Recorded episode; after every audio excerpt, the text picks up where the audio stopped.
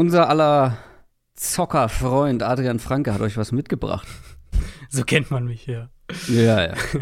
Ganzen Tag wieder nur am Daddeln. Absolut, ja. Ich habe auch schon eine Klausel in meinem Vertrag. Ähm, Nein, wir haben äh, wieder, wie die letzten Jahre, ich glaube die letzten zwei sogar, oder letzten drei sogar schon, ich weiß gar nicht mehr genau, aber die letzten Jahre konntet ihr häufiger von uns zum Start der Saison, irgendwann so in der Range, äh, kommt ja eben auch das neue Madden-Spiel raus, konntet ihr bei uns auch welche gewinnen und ähm, wir haben wieder welche für euch organisiert. Einmal für die PlayStation, einmal für die Xbox und äh, da du der Verlosmeister bist, darfst du jetzt erklären, wie man die gewinnen kann.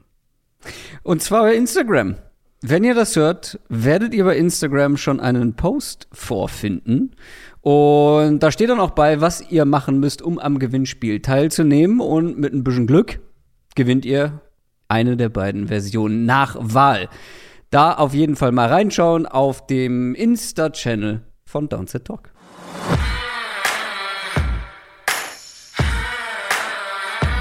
Down, Set, Talk. Der Football-Podcast mit Adrian Franke und Christoph Kröger.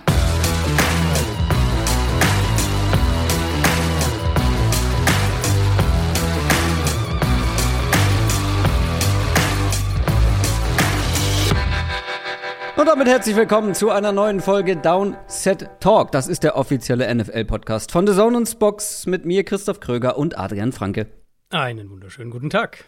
Wir schauen auf Woche Nummer drei in der NFL. Ihr könnt bei uns Madden gewinnen, mal sehen, wer in der NFL gewinnen kann. Einige interessante Spiele mit dabei, schauen wir gleich drauf. Vorher aber das große Comeback nach einwöchiger Abstinenz von diesem, von diesem Programmteil hier. Quick Question. Ihr könnt uns supporten auf Patreon und alle, die uns supporten bei Patreon, die haben Zugang zum, zu unserem exklusiven Discord-Channel und auf diesem könnt ihr dann eine Quick Question einreichen, die wir dann hier thematisieren. Und diese Woche kommt die Quick Question von Felix Brehm 11. Felix Brehm 11 fragt, Early Overreaction, welchen Take aus der Offseason würdet ihr jetzt schon überdenken? Nach zwei Wochen. Was hast du da auf dem Zettel? Wo, wo sagst du, ei, das sieht nicht danach aus, als könnte das funktionieren? Ähm, ich hatte zwei im Kopf, aber einer ist für mich doch noch mal einen Ticken höher und das ist mein Brady MVP-Pick. Ähm, mhm. Gar nicht mal, weil ich denke, die Bucks werden nicht besser. Ich meine, sie stehen 2-0, so ist es ja nicht.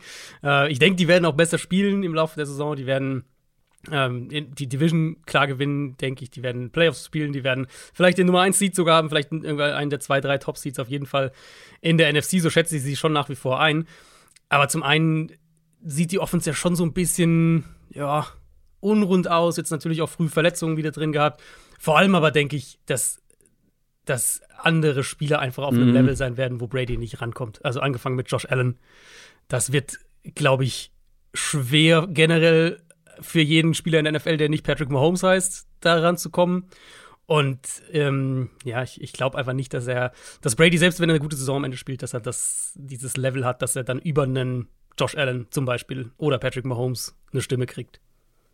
Klar, also im Moment sieht's also im Moment kann man sich kaum vorstellen, dass jemand anderes als Josh Allen MVP wird, aber mhm. wir haben die letzten Jahre immer schon erlebt, dass es eigentlich zwei Saisonhälften gibt ja. und dass die ja. möglichen MVPs der ersten Saisonhälfte in der zweiten keine Rolle mehr spielen und dann plötzlich ganz andere Namen ja. da irgendwie dabei sind. Ich würde mir da gar nicht tatsächlich so große Sorgen machen, weil wir sprechen natürlich nachher noch über die Bugs, aber ich meine, zig Verletzungen in der O-Line. Ähm, dann haben die teilweise im letzten Spiel ohne ihre Top 3 Receiver gespielt und trotzdem gewinnen mhm. die dieses Spiel. Ähm, auch was, weil Tom Brady einfach dann noch ein paar Würfe, der eine, ein paar der, schwere Würfe boah, anbringt. Der zu Perryman, der Touchdown, ja, das war schon da so, über ich dachte, Mitte. Yo, 45 also, Jahre, der Arm ist noch da. Da würde ich tatsächlich, also es ist deine Prediction und äh, deine Overreaction Nein, ich, also, jetzt genau, an der ich, Stelle. Ich wäre da gar nicht so. Äh also es ist, wie gesagt, es ist für mich gar nicht so sehr wegen dem, was Brady spielt, sondern einfach wegen dem, was die anderen spielen. Das war für mich e, wirklich eher so der Takeaway. Und, und du hast natürlich völlig recht. Also letztes Jahr nach Woche, äh, weiß gar nicht, sieben oder was es war, ähm, war Kyler Murray, glaube ich, der MVP-Favorit. Nicht ja. unbedingt bei uns, sondern auch bei den Buchmachern. Und zweite Saisonhälfte ist dann sehr anders gelaufen. Das kann noch sehr, sehr anders laufen. Ähm, ich ich sehe die an, also gerade die zwei halt, Mahomes und, und Allen allen voran, sehe ich einfach auf einem anderen Level aktuell. Bei mir finde ich es etwas eindeutiger, weil ich meine, wir hatten beide die Colts als, Divi äh, als Das ja, war meine als Alternative. Ja, Ja. das war meine Alternative. Ich sehe aktuell die Colts nicht diese Division gewinnen, weil das würde bedeuten, dass sie in die Playoffs kommen. 0 und 2 Teams. Ich habe nachher noch mal die, ähm, die, die Statistik mitgebracht, wie das mit 0 und 2 Teams aussieht. Ja, jetzt mit 18 Spielen in einer Saison haben 0 und 2 Teams noch Und eher eine die Wildcard Chance. mehr, muss man natürlich Genau, sagen. und eine Wildcard mehr. In den letzten zwei Jahren hat es trotzdem kein 0 und 2 Teams in die Playoffs geschafft. Ja, ja. Da, auch, also, ja, also das hatte ich auch überlegt. Äh, das wäre mein alternativer Take gewesen. Da ist halt der, das Argument, ja gut, die Division halt, ne? Also die Titans, Monday Night, das war schon auch bitter. Houston sehe ich da nicht. Vielleicht Jacksonville, die werden aber auch noch ihre, ihre Klar, Spiele aber- verlieren und so. Ja. das war so schwach von den Colts Ja. bisher. Ähm, da habe ich schon, da reagiere ich über. Mhm. Ähm, ja, ja. Es ist, glaube ich, die Überzeugung auch, die wir ja beide hatten, dass sie die Division halt deutlich gewinnen. Ja, Das genau. ist halt, das ist schon so. Ich Vielleicht gewinnen halt sie noch- sie am Ende knapp. Genau, so mit neun Siegen. Also 9 und 8 oder sowas gewinnt ihr vielleicht die Division am Ende. Ähm, aber ja, die Colts auf jeden Fall ein Team, was ich falsch eingeschätzt habe, stand jetzt vor der Saison. Und den Bengals Division Sieg. Den hast du exklusiv. Den habe ich exklusiv. äh, zumindest unter uns. Ich glaube, dass Richtig, viele ja, die klar. Bengals ähm, Ja. auf Platz 1 der Division getippt hätten. Aber das sieht aktuell auch nicht unbedingt danach aus. Da kann ich mir auch schon etwas größere Sorgen machen, weil da halt auch die Division nicht so schwach ist wie Ja. bei den Colts. Also die Konkurrenz nicht ganz so schwach ist. Das zur Quick Question. Schreibt gerne mal überall da, wo ihr könnt, bei YouTube, bei Instagram oder sonst wo, ähm, was so euer ähm, schlechtester Take der Offseason war und aktuell ist. Und jetzt kommen wir zu den News. News aus der NFL. Nicht viel, aber dafür viel Negatives. Es sah bitter aus und es ist auch bitter. Trey Lance hat sich verletzt, der Starting Quarterback der San Francisco 49ers gegen die Seahawks musste vom Platz gefahren werden und ist jetzt erstmal raus. Ja, ich meine, wir sagen das ja immer, Verletzungen, äh, immer mies, immer, immer blöd. Aber die Quarterback-Verletzungen. 49ers, so. Ja, das ist weiß. unfassbar. diese Fanbase ist schon da sehr geplagt. Ähm, ja, Quarterback-Verletzung natürlich nochmal meistens besonderer Downer, so, weil es halt die Saison oft beendet. Ich meine, wir haben über Prescott ja gesprochen. In dem Fall ist es ja nicht mal so, weil sie. Garoppolo haben. Ähm, aber das ist halt wirklich eine Verletzung, die so die ganzen Franchise-Pläne so ein bisschen torpedieren könnte. Also wir haben jetzt Ja. vorher noch nicht drüber gesprochen. Ich weiß nicht genau, wie du es siehst. Es ist ein Knöchelbruch, das erstmal. Ähm, er wurde auch schon operiert und so, wird den Rest der Saison verpassen. Ich hatte es aber noch mal nachgeschaut. Trey Lance hat damit, er wird ja jetzt keinen Pass mehr werfen in dieser Saison, hatte dann in den letzten drei Saisons zusammengenommen 129 Pässe geworfen. Also er hat ja 2020 war sein letztes College-Jahr, das war die Corona-Saison. Da hat äh, North Dakota State nur ein Spiel gemacht, letztes Jahr eben natürlich Backup gewesen. Und jetzt in Woche zwei raus und dann geht er in seine dritte Saison, nächstes Jahr bei den Niners. Und die müssen sich halt fragen, ja, was machen sie, wenn sie, wenn, sagen wir, Garoppolo legt noch mal einen Playoff-Run mit denen hin. Ähm, sehen sie dann Garoppolo noch so, wie sie ihn Also- vor zwei Jahren gesehen haben, als sie Trey Lance gedraftet haben? Und natürlich umgekehrt auch, sehen sie Trey Lance in sechs Monaten noch so, wie sie ihn ursprünglich mal eingeschätzt hatten? Also, das ist, das ist eine richtig, richtig bittere Situation für alle Beteiligten.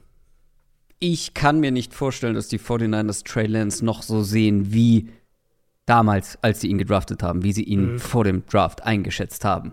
Denn ja, das waren wenig Pässe, wenig Sample Size, aber die war halt nicht gut. Also, das war halt nicht gut, was er da gezeigt hat und gleichzeitig äh, hatte ich ja schon vor der Saison so ein bisschen das Gefühl, okay, sie forcieren es jetzt nicht, Jimmy Garoppolo loszuwerden. Da habe ich ja auch schon meine Bedenken geäußert, dass da einiges so gelaufen ist, als würde man im Team nicht zu 100% von Trey Lance überzeugt sein. Und bei Jimmy Garoppolo Ja. weißt du halt, was du bekommst und ich glaube nicht, dass Trey Lance Standing innerhalb der Franchise besonders hoch ist. Ich habe noch keine klare Meinung dazu, deswegen kann ich auch problemlos die andere Seite mal argumentieren. Das Investment ist natürlich nach wie vor groß in Lance. Ähm, ich, Ja, okay, aber das Investment in Josh Rosen war auch groß. nee, aber nicht so groß wie das hier. Ähm, und stimmt. man, sie waren ja bereit dazu, also, also sie waren ja im, sagen wir mal, im, im was auch immer, März dieses Jahr waren sie ja bereit dazu, den, den Switch zu machen. Da haben sie gesagt, Trey Lance ist unser klarer Starter, Garoppolo darf sich, äh, darf sich nach Trades um, umschauen und so weiter. Also da, da, da war die Bereitschaft ja da. Ich sehe halt wirklich die Problematik, in Anführungszeichen die Problematik, dass die Niners jetzt eine sehr gute Chance haben, eine, eine erfolgreiche Saison zu spielen weil die mhm. NFC ist wide open. Nein, das haben einen starken Kader. Ähm, wir wissen, dass sie mit Garoppolo bei all den Limitierungen, die er natürlich hat, müssen wir nicht drüber reden, haben wir oft genug gemacht, aber dass die Spiele gewinnen können mit ihm. Und ja. dann kommst du halt, jetzt sagen wir mal, die kommen wieder ins Championship Game oder die kommen sogar ins Super Bowl oder was auch immer oder was weiß ich, gewinnen die Division und, und äh, gewinnen ein Playoff-Spiel, wie auch immer. Ähm, es wird ja dann noch viel schwieriger, Garoppolo aufzugeben, was sie eben, wie du auch gerade gesagt hast, was sie dann ja letztlich am Ende dieser Offseason schon irgendwie nicht machen wollten. Also sie hätten es ja trotzdem dann ihn trotzdem aufgeben können, ähm, wollten sie halt nicht machen, sie wollten ihn nicht wegschenken. Wenn die halt jetzt irgendwie zwei Allerdings, Spiele mit ihm gewinnen und, und ins Championship-Game kommen, dann wird das ja nicht leichter. Es wird aber leichter, ihn loszuwerden, vielleicht sogar gewinnbringend. Wenn der jetzt ja gut, noch sein mal Vertrag äh, läuft ja erstmal aus dann. Also, Ach ja, stimmt. Ah. Okay, anderes doch wieder Argument. gehen lassen. Stichwort Investment. Sie hatten auch mal viel für Jimmy Garoppolo investiert und haben trotzdem Trey Lance gedraftet. das ist richtig, ja. Ja, für mich ist die Perspektive wirklich der Knackpunkt hier. Sehen Sie eben, was ich vorhin gesagt habe, wo, wie sehen Sie Garoppolo in sechs Monaten verglichen mit dazu, wie Sie ihn gesehen haben, als Sie Trey Lance gedraftet haben? Und gleiche Frage zu Trey Lance. Wie sehen, sehen Sie Trey Lance in ähm, fünf, ja. sechs Monaten versus wie sie ihn eingeschätzt haben, als sie ihn gedraftet haben. Das ist, glaube ich, letztlich der Knackpunkt. Und da, daran wird es auch letztlich hängen, ob das dann doch so ein klares, okay, wir lassen Garoppolo gehen und Trey Lance unser Starter wird, oder ob das ein Thema wird, was äh, ja, uns in sechs Monaten dann sehr beschäftigt. Auch bei den Seahawks, beim Division-Konkurrenten, gibt es eine ähm, längere Verletzung und zwar für Jamal Adams. Ich glaube, da hatten wir schon drüber gesprochen, aber jetzt ist es klar, der wird den Rest der Saison ausfallen.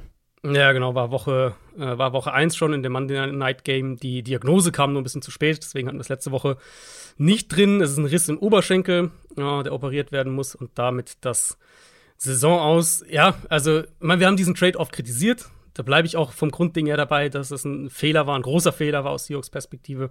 Aber ich hätte Adams in dieser neuen Defense, die die Seahawks ja jetzt spielen, hätte ich ihn trotzdem gern gesehen dieses Jahr. Und das nimmt ihnen natürlich auch so einen ihrer, ihrer wenigen übrigen echten Stars in Anführungszeichen, plus natürlich auch einen erfahrenen Spieler zwischen den ganzen jungen Cornerbacks. Also für ein Team, ähm, das sich selbst nie im Umbruch sieht, das wissen wir alle, ja. Äh, ist das natürlich noch mal ein, ein, ziemlicher Downer, ganz klar. Mehr Chancen auf einen höheren Draftpick. Das wollen das, wahrscheinlich keine Seahawks-Fans hören, aber Seahawks-Fans vielleicht noch eher als äh, Pete Carroll. Wahrscheinlich, sehr wahrscheinlich. ähm, da habe ich auch ein schönes Zitat nachher mitgebracht. Das war's auf jeden Fall schon von den News. Reklame. Große Leidenschaft und packende Momente. Genau das wollen wir genießen. Wir feiern Football. Heute ein König. König Pilsner. Reklame. Und damit schauen wir auf Woche Nummer 3. NFL Preview. Und wir starten, wie immer natürlich, mit dem Thursday Night Game. Das ist ein schönes Traditionsduell in der AFC. Die Browns gegen die Steelers. Beide Teams stehen 1 und 1. Beide Teams haben ihr letztes Spiel verloren. Die Browns haben beeindruckend den Sieg verschenkt gegen die Jets und die Steelers haben knapp gegen die Patriots verloren. Lass uns mal mit zwei Enttäuschungen mehr oder weniger der Saison starten. Auf der einen Seite die Steelers Offense, auch wenn man da jetzt vielleicht keine Wunderwerke erwartet hat, das war bisher dann doch sehr dünn und die Browns mhm. Defense vor allem. Also da haben wir beide definitiv mehr erwartet. Ist nach Expected Points Added per Play nach zwei Spieltagen eine Flop 5 Defense, eine der fünf schlechtesten. Über, also ich meine, eine Defense, die über 400 Passing Yards gegen Joe Flacco oder generell, nee, ich glaube, es waren über 400 Offensive Yards ähm, gegen die Jets und Joe Flacco zulässt, über 300 Passing Yards, vier Touchdowns für Joe Flacco. Das ist dann doch ein bisschen zu wenig. Ähm, jetzt folgt die dritte vermeintlich schwächere Offense in Folge. Mhm. Dazu ist Miles Garrett angeschlagen, da muss man mal gucken, ob er spielen ja. kann. Ähm, die einzige Hoffnung muss sein, dass die Steelers halt wieder relativ wenig gebacken, die Steelers Offense wenig gebacken bekommt. Weil, ich habe es eben schon angedeutet, auch wenn man nicht viel erwartet hat, die ist auch ähm, sehr schwach. Gerade die Passing Offense ja. kaum existent. Trubisky wirft gerade mal vier Yards im Schnitt. Ähm, nee, nicht ganz vier Yards. Vier Yards unter Druck, glaube ich. Äh, Kläre ich gleich nochmal auf. Auf jeden Fall insgesamt schwach. Ähm, jetzt ist natürlich die Frage, welche Schwäche ist größer? Ist es die Browns Defense? Hat die Steelers Offense hier tatsächlich mal eine Chance, den Ball ein bisschen besser zu bewegen oder wird es wieder sperrig? Ja, äh, ähm, ich, will, also ich bin voll bei dir. Es ist frustrierend aus unterschiedlichen Gründen jeweils. Bei den Browns, um das aufzugreifen, du hast Garrett ja schon angesprochen, Clowney wird mhm. ausfallen, der hat eine Knöchelverletzung, also der, das wissen wir schon. Das heißt, vielleicht Stimmt, beide ja. Edge Rusher fehlen sogar. Was ich bei den Browns halt echt ärgerlich finde, und das war für mich auch so ein bisschen die Story äh, aus, also ja, okay, Story gab es viel aus diesem Jets-Spiel, äh, wie sie das am Ende halt äh, herschenken. Mhm. Aber ich habe es jetzt leider nicht genau nachgezählt, aber es waren also mindestens drei, würde ich sagen, vielleicht sogar vier oder fünf gravierende Coverage-Busts einfach. Ähm, und für eine Defense, die zum einen dieses enorme Talent in der Secondary hat, was die Browns haben. Also du wirst ja, mhm. wenn du durch die Kader gehst in der Liga, wirst du wenige Secondaries finden, die mehr Talent haben als Cleveland. Und für eine Gruppe, die ja jetzt im dritten Jahr, glaube ich, in der gleichen Defense spielt, das darf dir halt nicht passieren. Da, also das, da gibt es auch keine Ausreden und keine Entschuldigung, das darf einfach nicht sein. Also da, entweder müssen wir halt wirklich auf die Spieler da gucken oder sagen, Coaching ist ein Problem. Aber ähm, das darf nicht passieren, solche Kommunikationsfehler und, und solche Coverage-Busts, dass er diese, also von diesen Big Plays, die Flacco, Flacco ja hatte, und Flacco hat gut gespielt, das will ich nicht hier irgendwie äh, jetzt total kleinreden, ähm, waren ja aber halt einfach mehrere offensichtlich Coverage-Busts. Und das, das kann halt nicht sein. Und die, ähm, die, der Bailout wäre so ein bisschen, okay, wenn es in der Secondary doch nochmal Kommunikationsprobleme kriegt, sie haben diesen dominanten Pass-Rush. Der ist der war in Woche 1 mit Miles Garrett gegen, gegen Ike Mekwanu, gegen die Panthers. Das war dominant.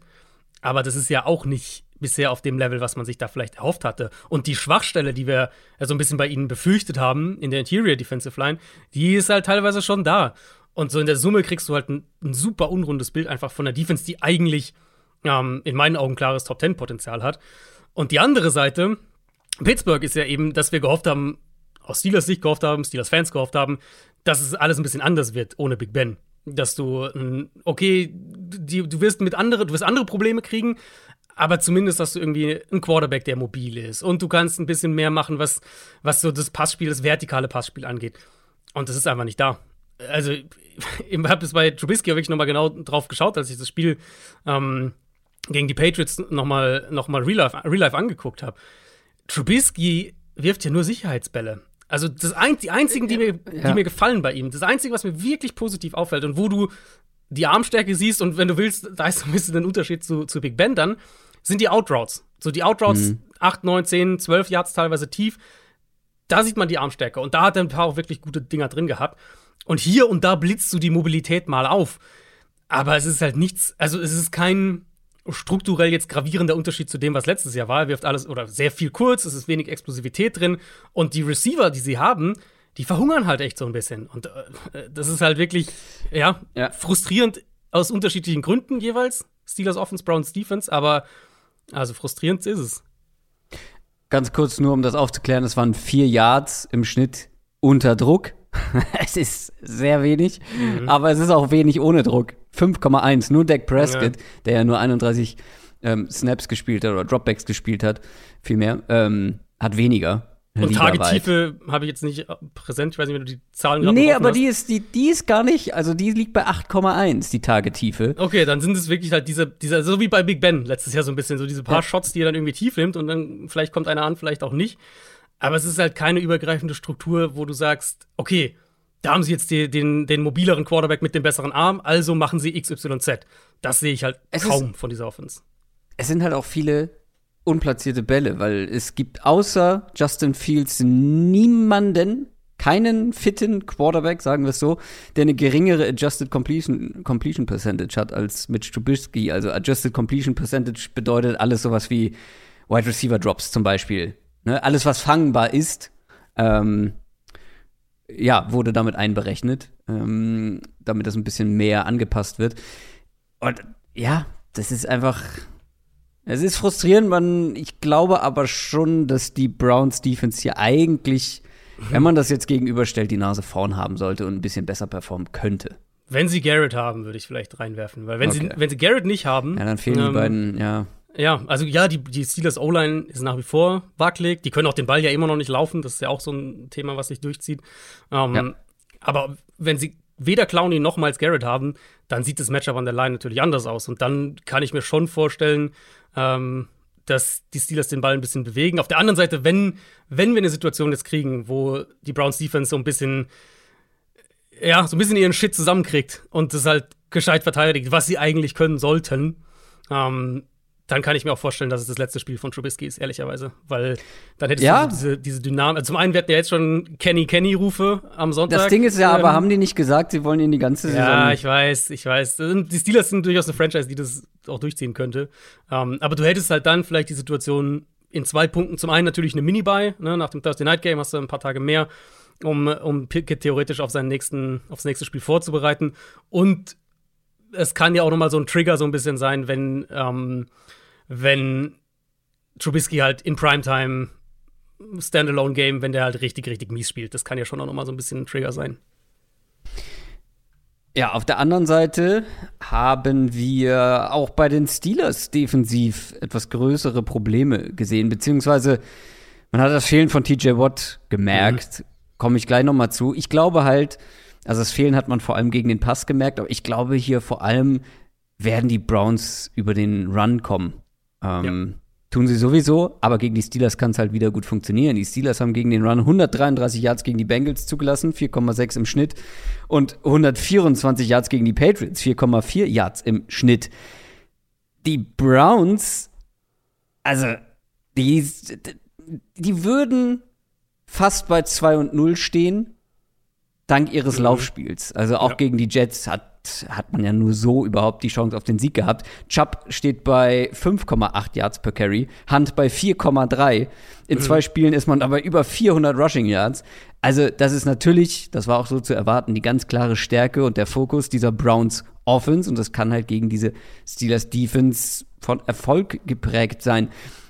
Und selbst wenn das nicht klappt, ohne TJ Watt hat man merklichen, ein merkliches Downgrade in Sachen Quarterback Pressures, in Sachen Druck auf den gegnerischen mhm. Quarterback erlebt. Und wenn die Browns etwas gut schaffen, dann ist es ja, Jacoby Brissett zu beschützen. Nur zwei Yards, äh, zwei Sacks, Entschuldigung, zugelassen. Ähm, kaum Druck. Und ja, also ich glaube, das könnte für die Steelers Defense insgesamt nicht so einfach werden, wie man vielleicht mhm. denken mag. Nee, gar nicht. Also gar nicht. Ich meine, diese diese Run-Defense-Probleme bei Pittsburgh, die ziehen sich ja auch schon durch. Die waren ja letztes Jahr schon ein Problem ja. für, für die Steelers, wo wir eigentlich immer gesagt haben, die haben diese tolle Front, die haben diese tolle Front. Und im Pass-Rush merkt man es auch.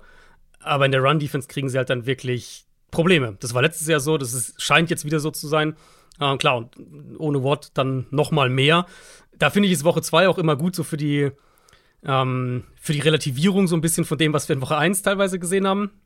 Äh, die, die Jets Run Defense zum Beispiel sah ja Woche 1 sehr, sehr gut aus gegen Baltimore. Und ich glaube, mit dem Kontext von Week 2 müssen wir eher sagen, dass das Run Game der Ravens ein Problem zu sein scheint. Und gegen die Browns sind sie dann komplett eingebrochen am, am Boden. Ähm, ich, also, okay, sagen wir so, Preset, ich glaube, Preset macht das, was man erwarten kann. Vielleicht in Teilen sogar ein bisschen besser, als man es erwarten konnte. Ähm, er die Idee aber ist halt natürlich, gerade für das Spiel, dass er gar nicht so viel machen muss. Und, und dass die Pass-Rush-Qualitäten des Steelers ähm, oder ein Minka Fitzpatrick, also die Stars sozusagen, die Game-Changer, dass die für Pittsburgh gar nicht so eine große Rolle spielen, einfach aufgrund der, des Matchups. Und das ist das, wo ich auch hintendiere. Also ich, ich denke, dass die Browns den Ball sehr gut laufen können in dem Spiel. Und ähm, das letztlich die, die einzige Frage, ob das jetzt irgendwie ein äh, also ich tippe klar auf Cleveland. Das ist die, die einzige Frage für mich, ob das irgendwie ein, ein, Spiel wird, wo die Browns relativ souverän das gewinnen oder eins wird, wo sie zittern müssen, ist halt, was kriegen wir hm, von der Browns ja. Defense? Das ist so für mich die, die, die Quintessenz von dem Spiel. Also ich kann mir, ich würde bei keiner Offense, die im Passspiel dann doch so dürftig ist wie die, wie die von den Browns, würde ich hier irgendeinen souveränen Sieg tippen. Also dafür kann zu viel schieflaufen. Ich glaube auch, dass die Browns gewinnen, gerade durch ihr Laufspiel. Sind auch favorisiert mit viereinhalb Punkten. Mhm. Ähm, ich habe halt einfach gleichzeitig zu wenig von der Steelers Offense gesehen, was mich ja, glauben lassen genau. könnte, dass die da irgendwie mithalten. Genau. So. Und die Browns haben halt eine klare Identität offensiv. Die Steelers halt nicht. Also wenn wir ja, sagen, die Browns, genau. ja, okay, Preset und so und Passspiel ist nicht so viel, aber wir können fest, in meinen Augen fest davon ausgehen, dass Cleveland in dem Matchup den Ball auch laufen kann. Und ähm, ja. diese Gewissheit über irgendwas bei den Steelers, die fehlt mir halt. Dann lass uns zum Sonntag vorgehen. Fangen wir an mit den Dolphins. Die treffen auf die Buffalo Bills. Sonntag 19 Uhr. Topspiel in der AFC East. Zwei 2 und 0 Teams. Die Dolphins haben ein krasses Comeback gegen die Ravens hingelegt. Die Bills haben die nächste Machtdemonstration präsentiert gegen die Tennessee Titans. Die Dolphins konnten, wenn auch spät, beeindrucken. Wir haben Tour letzte Woche noch kritisiert. Diese Woche ist er Passing Leader der NFL. Der hat äh, 469 Passing Yards gegen die Ravens hingelegt. Sechs Passing Touchdowns, vier Touchdowns im vierten Viertel. Mhm. Was mich so ein bisschen wundert ist, wo kam das plötzlich her? Wo war das vor dem vierten Viertel? Weil das war ja alles andere als beeindruckend. Das war ja ähm, mhm. äh, hot and cold. Was also erste Halbzeit war nicht gut, würde ich ganz klar so sagen. Also so gut die zweite und vor allem das vierte Viertel war, aber erste Halbzeit fand ich von, von Tour ja. war, war nicht, nicht gut. Da waren, glaube ich, auch beide Interceptions in der ersten Halbzeit. Wenn Müsste ich mich so sein, ja. Ähm, ja, vor allem kann man, also was, was sehen wir von dieser Dolphins Offense gerade gegen eine Bills Defense, die, Fun Fact, bisher in zwei Spielen weniger Offensive Yards zugelassen hat, als Tour in diesem einen Spiel geworfen hat. Konnte man folgen? Also fast 40 Yards weniger haben die Bills bisher in zwei Spielen zugelassen, als eben mhm. diese 469 Passing Yards von Tango Vailoa. Das ist einfach eine unfassbar gute Defense aktuell und die Dolphins, ja, viertes Viertel, Comeback hin oder her, die Konstanz ist noch nicht da. Ähm, ja, genau, die Konstanz ist noch nicht da ich kann, glaube ich, deine Frage, so wo kam das her, gleich auch auf das Matchup äh, rüberziehen, weil die ja, erste Frage für mich ist, ist, ist Buffalo Safety Duo intakt? Ähm, kein Tredavious White natürlich, das wissen wir, äh, aber Micah Hyde musste gegen die Titans ja auch verletzt raus und das ist eine Verletzung, die ich als Bills-Fan genau beobachten würde, weil einer der zentralen Takeaways zu Miami für mich über die ersten beiden Wochen ähm, und, und jetzt auch gerade diese zweite Halbzeit gegen Baltimore war halt wirklich äh, auch das perfekte Beispiel dafür, ist für mich, wie wahnsinnig gut Mike McDaniel darin ist, zum einen sowohl, sagen wir mal, einfache Yards underneath zu kreieren, mit der Chance auf Yards nach dem Catch, als aber auch die Shotplays downfield für Waddle und Tyreek Hill zu bekommen. Ja. Und ähm, ich meine, wir haben es ja gesehen gegen die Ravens. Also das eine war halt, das eine war eine, von wo, wo der Corner, ich glaube Peters war es, hinter Hill nicht herkommt. Und das andere war einfach ein, ein ganz klarer Coverage-Bust von den Ravens. Ja ja, okay, Corner ist angeschlagen bei Buffalo. Sie haben ja auch Dane Jackson verloren gegen Tennessee, einen ihrer Starting Corner. Aber jetzt gehen wir mal davon aus, in dem Spiel Buffalo hätte nicht, hätte wahrscheinlich nicht viel Man-Coverage gespielt. Da bin ich mir relativ sicher. Was sie sich halt nicht leisten können und was du dir generell nicht leisten kannst gegen die Dolphins und was den Ravens passiert ist in der zweiten Halbzeit, sind halt Kommunikationsfehler, Coverage-Busts, solche Sachen. Gegen diese zwei Receiver kassierst du halt dann direkt einen 50-Jahr-Touchdown.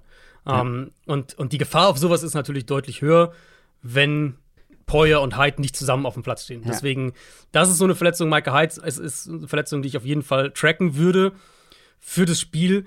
Um, ähm, und sonst, die Dolphins Offense äh, sieht halt super rund aus. Also, die führen die Liga in Motion beim Snap an. Das machen sie fast bei der Hälfte von ihren Plays. Um, ähm, führen die Liga insgesamt in Motion an. Ich denke, dass wir von Buffalo quasi nichts in puncto Blitzing bekommen, sondern relativ konstant sieben in Coverage und dann halt gucken, wie du den Speed verteidigt bekommst. Und das ist letztlich die Aufgabe, die jetzt dann jede Defense gegen Miami irgendwie lösen muss. Und den Luxus natürlich in Zone Coverage zu sitzen, nicht blitzen, sieben in Coverage und so weiter, den hast du da logischerweise nur, wenn ähm, deine Defensive Line gut genug dafür ist. Und die Bills bisher haben halt gezeigt, dass die Defensive Line gut genug dafür ist. Ed Oliver hat ja sogar noch gefehlt am Montag. Vielleicht kann ja. der wieder spielen. Von Miller sollte ein Problem für, ähm, für die Dolphins O-Line sein. Ich sehe da schon die, die, die Option oder die Möglichkeit für Buffalo, dass sie Miami häufiger in zweiter und lang, dritter und lang bekommen und dann halt nicht diese Coverage Busts drin haben, die die Ravens drin hatten. Was aber halt aus Dolphins Sicht auf jeden Fall wiederum Mut macht, ist, glaube ich, dass, dass McDaniel nicht, nicht irgendwie blind in der Wand rennt, sondern auch gegen, er kommt ja aus dem Shannon Tree, du denkst eigentlich, okay, laufenden Ball, laufenden Ball, sondern halt auch wirklich ein bisschen RPOs drin behält, ähm, bisschen, bisschen den Ball auch kurz halt wirft, statt ihn zu laufen bei Early Down, weil die Offensive Line halt da einfach noch nicht gut genug ist. Das haben wir jetzt immer wieder mal gesehen. Äh, da bin ich super gespannt auf das schematische Matchup und ganz klar bisher die, das wird die schwierigste Aufgabe bisher für, für ähm, beide Seiten, würde ich sagen. Weil die Rams Offense war nicht gut in Woche 1 gegen Buffalo. Ähm, sowohl für die Bills Defense als auch für die Dolphins Offense wird es, glaube ich, die bisher schwierigste Aufgabe. Auf der anderen Seite wird das ja, wahrscheinlich auch die schwierigste Aufgabe für die Dolphins Defense, denn diese Bills Passing Offense ist ja aktuell kaum zu stoppen. Sogar ja. ohne Gabriel Davis, der ausgefallen ist. Ja. Liegt natürlich vor allem, wir haben schon über ihn gesprochen, an Josh Allen, der bisher einfach tadellos spielt. Aber es liegt auch so ein bisschen daran, dass ihn bisher noch niemand so richtig unter Druck setzen konnte. Mhm. Prozentual mit Abstand die wenigsten Dropbacks unter Druck in der ganzen Liga. Die Dolphins Defense ist jetzt mir zumindest bisher nicht wirklich damit aufgefallen, dass sie viel Druck kreieren können. Man muss ihn irgendwie anders stoppen. Erstens, wie? Zweitens, hm. können das die Dolphins? Ja, vor allem, wenn Miami in der Richtung auffällt, ist es ja eher übers Blitzing. Ähm, was ich jetzt gegen Buffalo auch nicht unbedingt machen würde. Haben sie ja. auch versucht gegen Baltimore. Das war ja so, die, so ein bisschen ein Narrative rund um das Spiel. Hatten wir auch vorher drüber gesprochen. Und die Ravens haben ja auch gezeigt, dass sie dann Antworten hatten. Also die hatten ja mehrere Big Plays. Ich glaube auch der, der, ich glaube, der lange Touchdown von Bateman war, glaube ich, auch gegen den Blitz. Also sie hatten auf jeden Fall mehrmals, wo Miami das wieder versucht hat, die aggressiv zu blitzen. Und die Ravens hatten Ant Antworten im Passspiel. Ja, gegen Buffalo ist es dann noch mal mehrere Stufen schwieriger. Jetzt, also gerade das Montagabend fand ich halt so krass, du hast schon gesagt, kein Gabriel Davis. McKenzie war kaum ein Faktor. Und dann hast du Stephon Diggs, der halt so ein Spiel dann auch mal dominieren kann. Und, und das ist so ein bisschen, ähm, das war für mich so eine, so Fortsetzung von dem, was ich in Woche 1 schon gedacht habe. Dann hast du mal so ein Spiel, wo die Titans und die Backs stärker ins Passspiel eingebunden werden. Äh, ein Jay Kumaro, der einen Big Play aus dem Nichts fängt. Mhm. Aber das war so, das hat so meinen größeren Week One Takeaway zur Bills Offense unterstrichen, dass Josh Allen dir auf der einen Seite nach wie vor diese verrückten Plays gibt, ne, so ein kritischer Run oder ein Shot Downfield unter Druck, was auch immer mhm. es genau dann ist. Aber dass er halt vor allem jetzt auch richtig, richtig konstant Quarterback spielt auf einem sehr hohen Level, was seine Reads angeht, was Pocket-Verhalten angeht, was die Geduld im Kurzpassspiel angeht. Und ich glaube, das wird für eine Dolphins-Defense, die schon ja eigentlich noch blitzen will, ähm, wenn Davis wieder spielen kann, denke ich, sich das nicht wirklich leisten kann mit gegen Dix und Davis. Und ja, wo ich auch nicht so ganz sehe, wie die halt underneath alles verteidigt bekommen, was, was die Bills einem da mittlerweile alles entgegenwerfen.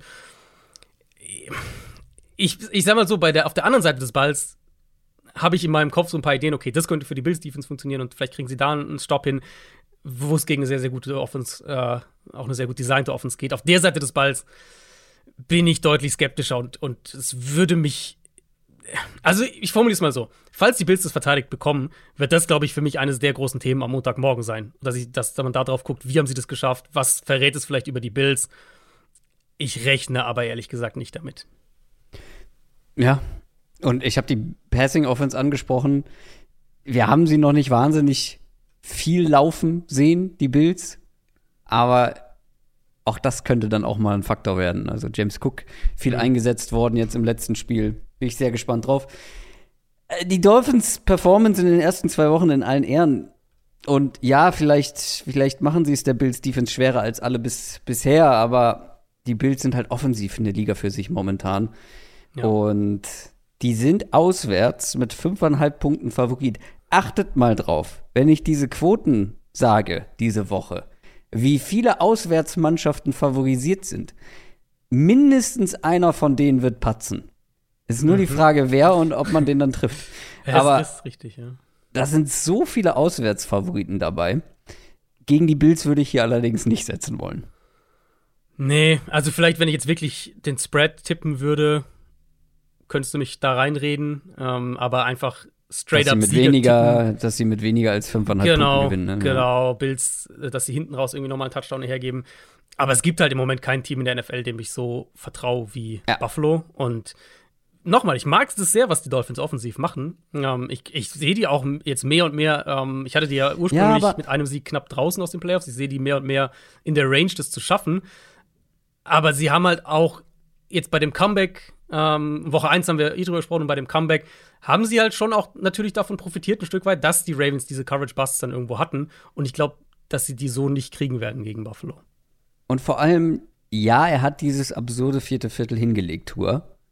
Aber hätte er das nicht gehabt und wie du schon sagst, wären diese Coverage-Busts nicht da gewesen oder der eine, der eine lange Ball auf Tyreek Hill ist ähm, noch einen Ticken mehr unterworfen, mhm. weil er war mal wieder krass unterworfen, aber Tyreek Hill hatte halt so viel Vorsprung, dass er warten konnte.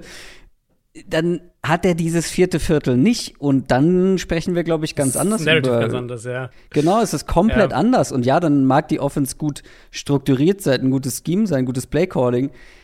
Wenn Tour dann diese Bälle eben nicht anbringt, diese Big Plays eben nicht hat, wie gesagt, dann sieht das ganz anders aus und dann würden wir, glaube ich, deutlich skeptischer auf die ja, Dolphins, voll. Offense gucken. Also das ist ja, das ist ja letztlich immer auch so ein, gerade in der NFL, wo du so wenig Spiele nur hast, unterm Strich, dass halt so einzelne Sieg oder Niederlage halt narrativ total krass prägen. Das ist ja, also, ne, ich ja, meine, wie, wie krass anders reden wir jetzt über die Raiders zum Beispiel versus wie wir nach der ersten Halbzeit von dem Cardinals-Spiel über die Raiders geredet hätten, wenn es da vorbei gewesen wäre. Ähm, klar, Ergebnis und so spielt immer, spielt dann immer eine große Rolle. Für mich ist das wirklich so die, der, der erste richtige Belastungstest, weil ich halt denke, dass die, dass die Bills defensiv gerade in ihren Coverage-Strukturen so diszipliniert sind, vorausgesetzt nochmal, sie haben auch beide Safeties, dass ich dann wirklich sehen will, okay, können die Dolphins denn auch gegen eine Defense, die es ihnen schwer machen wird, diese Big Plays zu kreieren. Ähm, können, zum einen können sie die Big Plays trotzdem bekommen und können sie den Ball konstant bewegen. Und da bin ich einfach sehr, sehr gespannt drauf. Also, das wird wahrscheinlich mein, mein äh, das Spiel sein, was ich im frühen Fenster als Einzelspiel auswähle. Gute Wahl. Machen wir weiter mit den New York Jets. Die treffen auf die Cincinnati Bengals.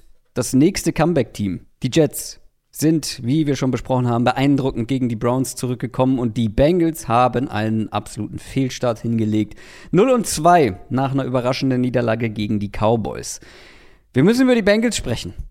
Ähm, ich habe es vorhin ja schon gesagt, 0 und 2 Teams. Seit 2007 gab es 125 0 und 2 Teams. Zwölf haben es in die Playoffs geschafft. In den letzten zwei Jahren, habe ich schon gesagt, kein einziges. Natürlich, du hast jetzt mehr Chancen, ne? Mit der Wildcard mehr und mehr, einem Spiel mehr. Aber trotzdem, für die Bengals allerhöchste Eisenbahn, jetzt mhm. mal, jetzt mal zu gewinnen. Und das Problem ist, die Offense, die Offense ist eine Katastrophe, gemessen an dem Spielermaterial, was sie zur Verfügung haben. Und jetzt sind ja. wir zwei Spiele drin und zack, haben wir schon wieder äh, das Thema. Merke ich jetzt gerade erst. Zack, haben wir ein Problem und zwar Zack Taylor. ähm, beziehungsweise sprechen schon wieder über Zack Taylor. Ja. Weil, also ja, die O-Line ist ein Problem, auch mit den Neuzugängen und so weiter.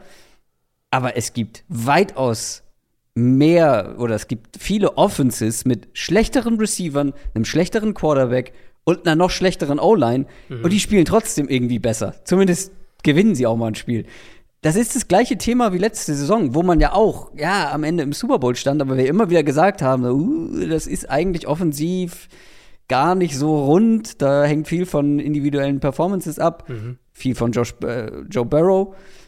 Man muss höllisch aufpassen. Und die Jets Defense, da mag man jetzt ein bisschen lächelnd drauf gucken vielleicht oder hat das auch vor der Saison gemacht, aber die spielen nicht komplett verkehrt und ich bin sehr gespannt auch diese Woche wieder auf das Matchup an der an der Line, weil für die Jets sollte das deutlich einfacher werden als letzte Woche und mhm. ich weiß nicht, also die haben fünf Spieler mit drei oder mehr Quarterback Pressures bisher in der Saison, die die können da auch Schaden anrichten, so ist es nicht. Ja. Ja, ich habe Anfang der Woche auch ein bisschen über die Bengals geschrieben gehabt. Die Probleme sind halt genau das, was man, finde ich, kommen sehen musste. Du hast es auch gesagt, wir haben letzte Saison schon ein bisschen drüber gesprochen und auf dem Weg zum Super Bowl haben wir drüber gesprochen, dass sie halt sehr von den individuellen Big Plays einfach gelebt haben. Und, und das war ja auch ein Grund dafür, dass sie teilweise up and down waren. Also, wenn wir von manchen, gegen manche Defenses, wenn man einfach nur drauf guckt, letztes Jahr, wo waren sie so richtig dominant? Ähm, manchen Defenses hat es vom Matchup her sehr gut gepasst. Baltimore zum Beispiel, Kansas City, ähm, selbst letztes Jahr aber hatten sie dann schon Probleme, wenn Defenses sie anders gespielt haben. Wie Denver zum Beispiel oder die Chargers auch oder Tennessee in den Playoffs. Also, wo sie weniger diese klaren Shotplay-Gelegenheiten bekommen haben von der Defense. Da einmal war so das ganze Gerüst ins Wackeln gekommen. Mhm. Und jetzt halt nach einer Offseason, in der Coaches natürlich das auch alles analysieren, alle Defensive Coordinator sich das nochmal alles angucken, intensiviert sich das einfach. Und Teams geben ihnen diese Deep Shots nicht mehr. Das Passspiel von den Bengals ist ja auch super kurz aktuell. Aber man, man sieht ja dann eben auch teilweise, es ist ja nicht nur die Offensive Line. Das sieht ja regelmäßig, wie Burrow den Ball ewig hält. Auf der Suche ja. irgendwie nach einem Big Play oder nach irgendeinem irgendwas Downfield. Und dann halt einen Sack kassiert. Also er hat, er hat schon sehr viele Sacks kassiert. Die gehen jetzt nicht alle auf ihn. Aber sein Verhalten in der Pocket und oder die Art und Weise, wie, wie lange er den Ball hält, ist ein Teil dieses Problems. Und es ist ein echtes Problem, weil die Antwort in meinen Augen müsste halt auch aus schematischer Perspektive kommen. Ja, ähm, dass eben. man halt klare Konter entwickelt. Und wie wir das ja gesehen haben, ne? guckt euch die Chiefs an, guckt euch die Bills an, was die offensiv mittlerweile alles machen, verglichen mit zu vor ein, zwei Jahren. Ja. Ähm, also gerade die Chiefs. Genau, und das ist halt bei den Bengals einfach quasi komplett ausgeblieben. Und bis das kommt, denke ich auch, dass Burrow Probleme haben wird. Dass, dass Chase so ein bisschen ja, als, als Slant- und Screen-Receiver ein bisschen verschwendet ist, in Anführungszeichen. Ähm, und dass auch die Offensive Line nicht gut aussieht. Vielleicht jetzt gegen Jets-Team kriegst du mal hier und da, ich meine, da sind junge Spieler drin, vielleicht kriegst du da hier und da mal die, dann doch wieder dieses eine Big Play oder und die Offensive sieht auf einmal wieder ein bisschen besser aus. Aber das grundlegende strukturelle Problem, das geht nicht weg. Und da sind wir wieder am Anfang, das liegt halt in erster Linie am Coaching-Staff ähm, und vielleicht auch an Burrow. Ich weiß nicht, wie groß sein Impact ist auf die, auf das, was sie spielen. Ähm, aber das ist schon sehr, sehr unrund. Und selbst wenn sie, ich meine, sie hätten Woche 1 natürlich auch gewinnen können, ne? das sind wir wieder beim Narrative-Thema. Selbst wenn sie jetzt 1 und 1 stehen würden, ähm, das naja, ist halt ein Problem, was sie Richtung Playoffs einfach, wenn sie, wenn sie in die Richtung kommen wollen, wird ihnen das im Weg stehen. Also ja, am Ende haben sie das erste Spiel fast noch gewonnen.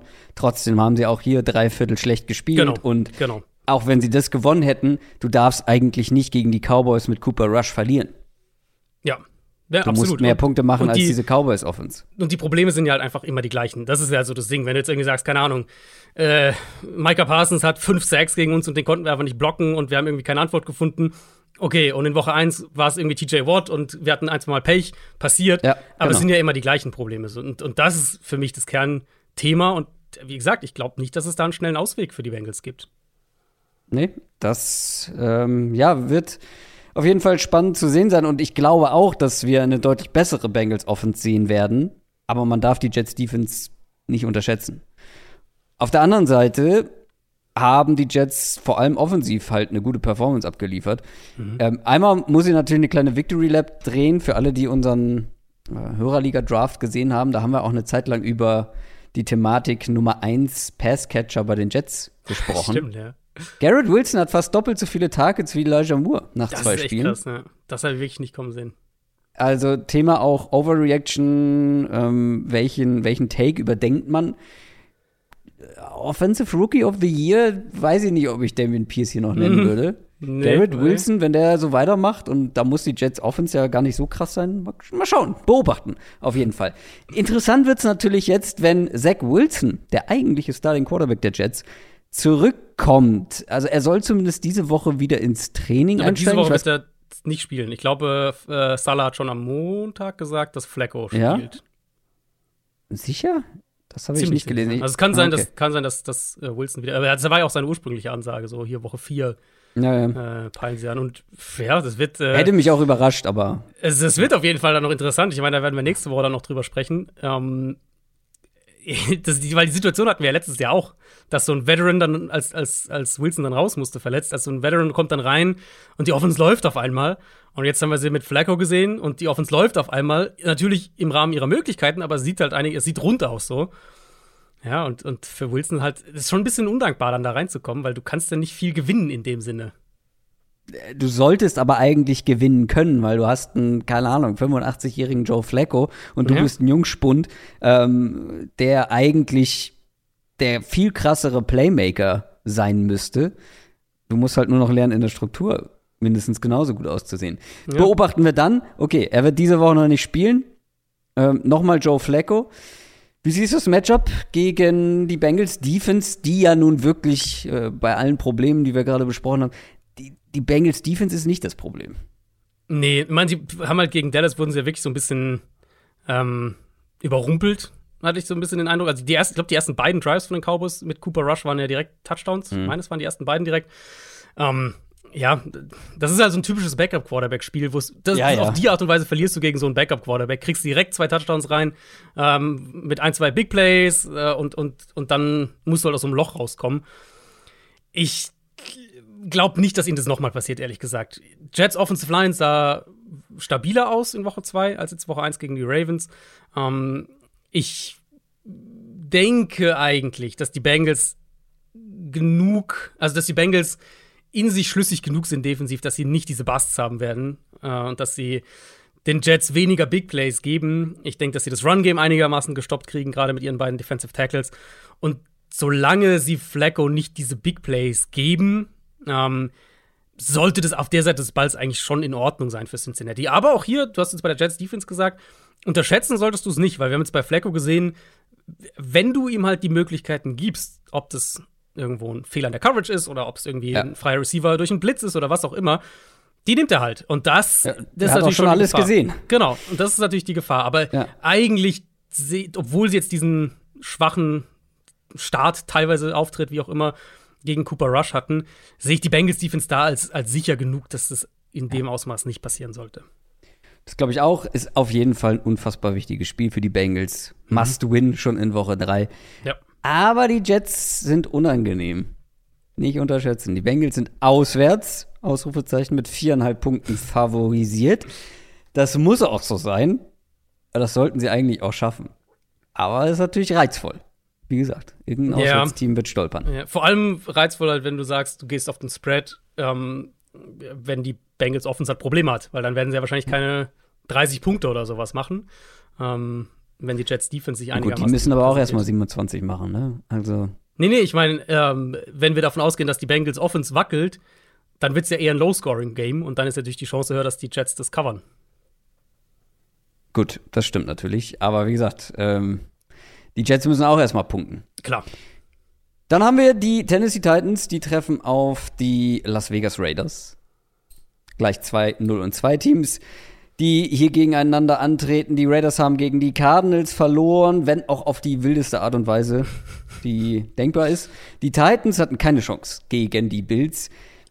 Wie gesagt, statistisch beide jetzt schon raus aus den Playoffs. Mal schauen. Ein Team würde ich hier aber jetzt schon ähm, aus dem Playoff-Kampf verabschieden wollen, egal wie schwach die Division ist. Also die Titans,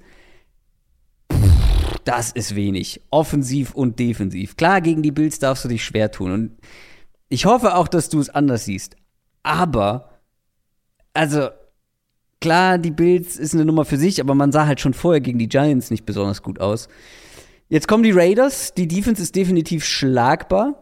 Ähm, aber ich frage mich, wer aktuell für die Titans liefern soll. Also, Ja. Derrick Henry, um den alles aufgebaut ist, steht bei 3,1 Yards pro Rush. Und Fun Fact: 2,97 nach Kontakt. Dem wird nichts freigeblockt. Der Mann wird Ja. an der Line oder noch davor zumindest mal äh, berührt, gestellt, mehr oder weniger. Ähm, ich glaube, im letzten Spiel waren es 13 Rushes und bei 5 wurde er vor oder an der Line ähm, das erste Mal kontaktiert. Also, da, dazu im Passing-Game fehlen die Waffen. Tannehill sieht vor allem unter Druck nicht gut aus. Was soll man tun bei den Titans? Ich meine, das ist ja wirklich ein Fall. Also manchmal ist man ja auch komplett off einfach mit seinen Einschätzungen. Aber das ist ja wirklich ein Fall, wo wir das, wo das jeder in der Offseason hat kommen sehen. Du verlierst deinen Nummer 1 Receiver. Das heißt, Defenses haben keinen, nicht diesen einen Receiver, den sie fürchten, wo sie sich irgendwie drauf fokussieren müssen.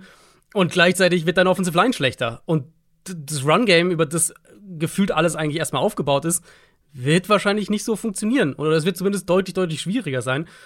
Und ja, bisher ist genau das eingetreten. Jetzt auch gegen die Bills, das war ja eins zu eins die Sorge, über die wir letzte Woche auch nochmal gesprochen hatten, nach dem Giants-Spiel. Wenn sie einen Gegner halt bekommen, der, ähm, der aggressiv spielt, der ihnen Räume auch gibt im Play-Action-Passspiel, so wie es die Giants gemacht haben in Woche 1, dann können sie schon immer noch den Ball auch bewegen. Aber wenn sie auf einen Gegner treffen, der das nicht macht, dann kann es halt so aussehen wie gegen Buffalo, wo der erste Drive ja echt noch ganz gut war. Und dann kam einfach nicht, nicht mehr viel. Und, und wieder eben Run-Blocking das Thema, wieder offensive Feuerkraft. Taylor Lewan hat sich noch verletzt ähm, am Knie. Wenn der jetzt länger ausfällt, ist die Offensive Line noch mal wackeliger. Ja, und ich kann mir nicht vorstellen, dass die Raiders denen den Gefallen tun und sie irgendwie 30 Mal blitzen oder sowas. Das kann ich mir nicht vorstellen. Das haben sie auch gegen Arizona nicht gemacht. Gegen die Chargers haben sie noch mal deutlich weniger geblitzt. Ist ja auch in der Grundidee des, was sie sich aufgebaut haben mit den beiden Pass-Rushern, mit, mit der Interior Defensive Line, auch wenn die jetzt noch nicht so funktioniert auf dem Level, wie sie sich glaube ich, vorstellen. Aber dass sie halt nicht viel blitzen müssen. Und ähm, vom Matchup her wäre das absolut ein Spiel aus Raiders Sicht, wo ich genau den Weg gehen würde. Dass ich sage, mhm.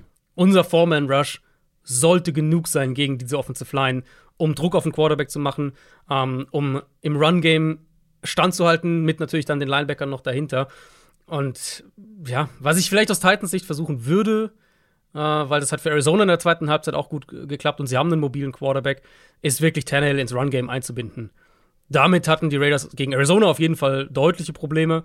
Und ja, gut, aber Tannehill ist nicht Kyler Murray. Nö, aber der kann ja schon laufen. Also Tannehill ist ja schon ein Quarterback, den du ja. in so ein Option-Run-Game ein bisschen einbinden kannst. Und oft geht es ja da auch nur darum, äh, den Box-Count ein bisschen für dich zu verbessern. Und ob dann, je nachdem, wie mhm. sie es dann spielen, äh, ob Tannehill dann irgendwie zwei, drei Runs mal runterbricht, die 20 Yards gehen, oder, oder halt Derrick Henry den, mal den einen Verteidiger weniger in der Box hat. Mhm. Aus Titans Sicht musst du kreativ werden, weil von der individuellen Qualität der wird es nicht einfach kommen jetzt. Nee. Das nicht auf der anderen Seite geht die Raiders Achterbahnfahrt offensiv weiter, die Achter-K-Fahrt. Äh, man hat 20 zu 0 geführt gegen die Cardinals zur Halbzeit. Und dann hat man gefühlt offensiv einfach mal aufgehört mitzuspielen. Die Frage ist, welche Raiders Offense sehen wir gegen eine ja auch nicht überzeugende Titans Defense? Die konnten gegen die Giants nicht den Run verteidigen, gegen die Bills nicht den Pass verteidigen. Mhm. Nur bei den Raiders, ähm, ja, die Raiders können, aber auch hier nicht konstant bisher. Ja, genauso habe ich es mir auch aufgeschrieben. Total unrund, die Offense noch. Mal gegen ja. die Chargers waren es ja auch halt ähm, viele Fehler drin. Gegen die Chargers war es dann viel Devante Adams, der sie getragen hat. Der war gegen Arizona fast unsichtbar. Also äh, klar, den einen Touchdown, aber das war ja auch ein Touchdown. Zwei Targets, oder? Irgendwie sowas in der Richtung. Also hat kaum, war, war quasi nicht im, im Spiel. Ähm, und die Offensive Line ist halt einfach das, was man, ja, was, was zu befürchten war, wo du einfach, wo sie ein bisschen drum rumcoachen müssen. Jetzt gegen die Cardinals, äh, was vor allem rechts Seite Right Tackle war, was auch hier, ne, das war jetzt keine Überraschung gegen, gegen JJ Watt allen voran, dass sie da Probleme kriegen könnten. Parham, der Rookie, hat ja Center gespielt, weil Andre James ausgefallen ist. Das kam auch noch dazu. Mal gucken, ob James diese Woche wieder spielen kann. Ähm, das könnte halt auch ein Problem hier einfach werden, weil die Titans, zum einen haben sie mit Jeffrey Simmons natürlich so einen, ja, so einen Game Wrecker in, der dir einfach Plays kaputt macht. Aber eben auch, weil die Titans mit viel Moving Parts an der Line of Scrimmage arbeiten wollen, viel antäuschen, Stunts spielen, solche Sachen. Und da muss die Kommunikation einfach passen in deiner Protection in der Offensive Line.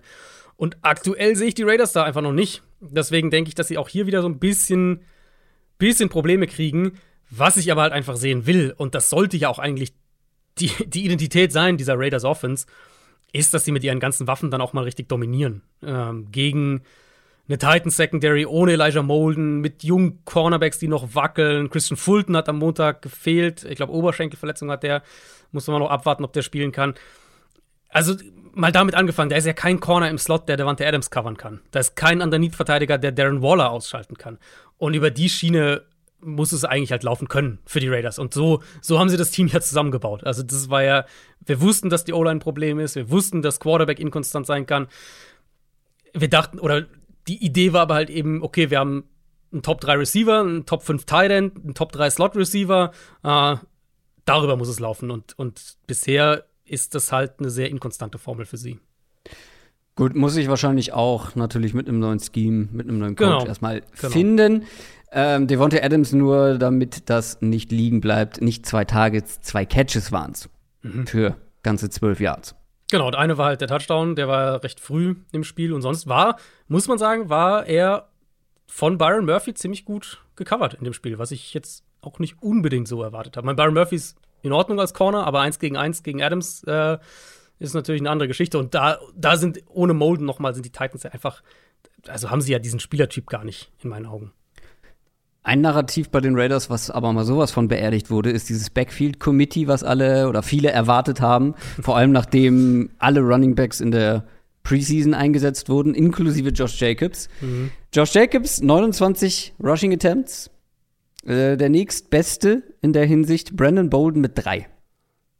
Also, Aber Bolden hat nicht gespielt, glaube ich, oder? Diese nee, Bolden, war, Bolden war, ist, glaube ich, jetzt auch. Nicht, irgendwas war mit dem, irgendwas habe ich da gelesen, aber äh, ja, Brandon Bolden, drei Rushing Attempts und Samir White, ein einziger, das ist Jacobs Backfield. Ich erwarte, ich kann mir vorstellen, dass wir ein gutes Josh Jacobs-Spiel hier sehen werden. Ähm, ah, wir haben, als Runner ja, wirklich, ich glaube, das ist das, wo sie, was sie nicht hinkriegen. Ich erwarte eher so ein ja? Devante Adams, 18 Targets, 13 Catches, zwei Touchdowns-Spiel, sowas in der Richtung. Ja. Ja, ich bin gespannt. Wenn die, wenn die früh in Führung gehen, die Raiders, wenn die gut reinstarten, ich glaube, dann sehen wir sehr viel Josh Jacobs und ich meine, Saquon Barkley hat die auseinandergenommen. Klar, Josh Jacobs ist nicht Saquon Barkley, aber mhm. da ist dann halt auch das Run-Blocking-Argument hinfällig. Ich bin gespannt. Auf jeden Fall glauben wir beide, dass die Raiders hier eine bessere Leistung zeigen, als vor allem in der zweiten Hälfte. Die Raiders sind für mich persönlich der klare Favorit bei den Buchmachern, nur mit zwei Punkten auswärts mhm. favorisiert. Sie haben halt klare Schwachstellen einfach. Das ist immer noch. Und ich finde, ist ein Faktor, das ist jetzt kein analytischer Faktor, ähm, aber den man vielleicht einfach mal noch genannt haben sollte. Mike Rabel hat die Tendenz gezeigt, solche Spiele zu gewinnen. Ähm, das war letztes Jahr ja im Prinzip ihre Calling Card. Also da, die aber diese verlieren dann irgendwie die absurdesten Spiele, aber schlagen die Chiefs und schlagen die Bills und solche Sachen. Also das waren so diese, ja, irgendwie wurschteln sie sich durch. Das, also das ist so ein Spiel, wo ich komplett die Finger von lassen würde, was, was, äh, ja, was Tipps angeht. Auch wenn ja. ich dir zustimme, dass die Raiders der Favorit sein sollten. Carolina Panthers spielen gegen die New Orleans Saints. Talking about 0 und 2 Teams. Ähm, die Panthers haben nämlich auch gegen die Giants knapp verloren und stehen 0 und 2. Die Saints mussten sich den Bucks geschlagen geben. Ähm, können wir uns schon mehr oder weniger von Matt Rule verabschieden? Mit Ist, dem Wissen, dass die Panthers Offense jetzt auf wahrscheinlich die beste Defense äh, trifft in der Saison bislang? Tatsächlich die erste, der erste Punkt, den ich mir auch aufgeschrieben hatte. Das könnte das letzte Spiel für Matt Rule sein. Ja, die Offense ist halt auch super ideenlos über weite Strecken. Das ist auch so eine Offense, wo ich, die, die ich ganz weit immer rausschiebe, wenn es darum geht, Spiele, äh, Spiele Real Life anzugucken. Montag, Dienstag, Mittwoch mache ich das ja dann immer. Einfach weil es mich langweilt, weil die Offense mich nervt. Ähm, die sollte vom Personal her deutlich besser sein als das, was wir aktuell sehen. Baker Mayfield spielt nicht gut. Offensive Line, teilweise sogar besser als gedacht, zumindest als ich das gedacht hatte. Jetzt, ja, okay, Equanu hat noch seine Wackler drin, ähm, aber als Gesamtkonstrukt ist die Line, auf jeden Fall, die Line hindert dich nicht daran, bessere Offense zu spielen. Ähm, sie haben Playmaker, das sollte alles besser aussehen und es ist halt einfach gar nicht der Fall. Deswegen, nee. ich, ja, Saints Defense, Woche 1, da waren sie noch so ein bisschen, ähm, habe ich sie auch ein bisschen kritisiert, weil ich fand, da waren sie viel zahnloser, gerade an der Line of Scrimmage als ich das gedacht hatte. Jetzt gegen Tampa Bay wieder deutlich mehr, äh, deutlich mehr Druck gemacht, deutlich mehr nach der Saints Front aus, die wir erwartet haben. Das heißt, ich, geh, ich tippe darauf, dass wir das auch hier wieder bekommen. Und dann habe ich aktuell einfach kein Vertrauen in Baker, kein Vertrauen in Ben McAdoo, ähm, dass die sowohl einmal schematisch die Ideen haben, um das zu kompensieren, als auch, dass Baker Mayfield genügend Plays macht, um das zu kompensieren. Und die Saints werden es bestimmt aggressiv spielen und werden Baker herausfordern und, und sagen, dann triff halt die Big Plays, die 1 gegen 1 Plays. Und ich, ja, also ich könnte mir vorstellen, dass das ein richtig bitteres Spiel für die Panthers Offense wird. Ja, ich bin komplett bei dir. Ich war ja enttäuscht von der Saints Defense nach Spieltag 1. Das sah wiederum viel besser aus. Ich bin über eine schöne Statistik äh, gestolpert bei DJ Moore. DJ Moore an den ersten zwei Spieltagen wirklich die Konstanz in Person. Drei Catches in beiden Spielen, 43 Yards in beiden Spielen, macht 14,3 pro Catch in beiden Spielen. Ist das nicht schön? Das ist ja, mal. Das ist das doch wie seine, wie seine Season Stats, die jedes Jahr irgendwie ja, ja, immer vier, vier Touchdowns, Touchdowns und ja, 1000 drei, irgendwas Yards sind. Ja, er hatte die letzten drei Saisons 1100 irgendwas Yards mhm. und jeweils vier Touchdowns. Also der Mann achtet sehr präzise darauf, dass das am Ende auch schön aussieht. Ja, und dann muss man, also um, die, um den Punkt vielleicht abzuhaken, bevor wir noch zu, zur anderen Seite kommen mit Matt Rule. Ähm, also zum einen finde ich ja. ja, wenn wir jetzt sagen, Baker Mayfield spielt schlecht, dann liegt es natürlich jetzt nicht nur die, der Coaching-Staff schuld in dem Sinne, weil Baker Mayfield einfach nicht gut spielt. Aber er ist ja nun mal der nächste Quarterback, den sie ausgesucht haben, sozusagen. Ja. Das ist ja dann auch so ein Punkt. Und ich sehe halt schon so ein bisschen die, die Dynamik, als wir bei den Panthers auf den Schedule geschaut haben, vor vier Wochen. Dann war es ja so, okay, Browns ohne Sean Watson, Giants, so ein Rebuild-Team. Ja. Saints, wer weiß, wo die stehen dann ohne Sean Payton. Vielleicht können die noch mal gut starten und, und sich so ein bisschen Spielraum erarbeiten. Und jetzt könnten sie halt 0 und 3 stehen und dann geht's dreimal gegen die NFC West, Arizona, San Francisco und die Rams, glaube ich, nacheinander. Ähm, und dann gegen Tampa Bay. Und boah, das könnte schon, das könnte schon sehr bitter werden. Ja, das befürchte ich auch. Saints Offense, also wir haben mal wieder den guten alten James Winston gesehen als Ballschleuder. Ja. Ähm, kann die Panthers Defense davon so ein bisschen profitieren, die ja auch etwas underwhelming unterwegs ist? Ja, ich meine, das war schon so ein bisschen, was du gerade auch angedeutet hast. Oldschool James Winston. Ich, ich denke auch eine Version von James Winston, die wir nicht zum letzten Mal gesehen haben in der Saison. Hinter einer Offensive Line, die einfach anfälliger ist, ohne Sean Payton ja, sie haben jetzt die Waffen, aber das war dann mit Winston schon immer so. Also, wenn die äh, außerhalb von dieser halben Saison mit Sean Payton hinter einer Elite Offensive Line, ähm, egal was die Bucks für eine Zusammenstellung für ihn hatten, das war doch immer so dieses Szenario, dass er, dass er diese Spiele einfach hat, wo er halt zu viel Risiko geht, den Ball zum Gegner wirft. Ähm, und ich glaube, die werden wir auch noch häufiger kriegen dieses Jahr. Auf der anderen Seite muss man die ja zumindest ein Stück weit auch provozieren.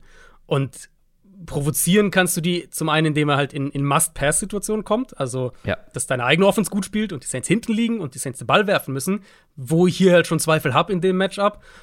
Und du musst ihn unter Druck setzen, dass er anfängt, irgendwie halt Bälle zu forcieren, dass er anfängt, unter Druck Fehler zu machen.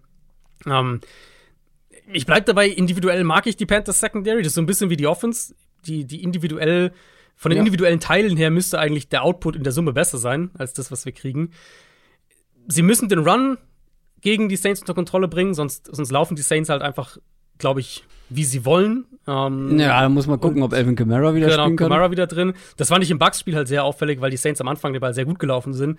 Und als die Bucks dann da die Tür zugekriegt haben, dann fing die Offense halt an, Probleme zu bekommen. Und, und dann kamen halt mhm. ganz spät kamen dann irgendwann auch die Fehler. Aber ich glaube einfach im Moment nicht, selbst wenn wir sagen, okay, Pass Rush, da werden sie schon ein bisschen Druck machen können auf Winston, sollten sie, das denke ich auf jeden Fall bei den Panthers. Aber dass das halt nicht reicht, um die Art Fehler dann zu provozieren, die dann wirklich die Saints irgendwie das Spiel kosten. Also ich glaube nicht, dass die Saints hier irgendwie 30-10 wegrennen oder sowas, aber ich denke, mhm. dass sie das Spiel gewinnen und vor allem halt auf dem Rücken ihrer Defense gewinnen. Ja, Genau das gleiche habe ich mir auch notiert. Die Saints sind mit drei Punkten auswärts Favorit. Und ich glaube, die Defense der Saints wird das Spiel entscheiden. Die New England, äh, New England, langsam. New England Patriots treffen auf die Baltimore Ravens. Beide stehen 1 und 1. Die Patriots aus dem, kommen aus dem ersten Sieg und zwar gegen die Steelers. Die Ravens, da haben wir schon drüber gesprochen, haben ihre erste Niederlage kassiert und zwar gegen die Dolphins. Die Ravens hatten defensiv plötzlich ihre Probleme, unter anderem Abstimmungsprobleme, unter anderem Speed mit Tyreek Hill und Jalen Wardle. Generell einfach ein bisschen enttäuschend, da hätten wir mehr erwartet, auch wenn es da auch Verletzungssorgen gab bisher an beiden Spieltagen, vor allem auf Cornerback. Diese Explosivität haben die Patriots natürlich nicht, nicht im geringsten.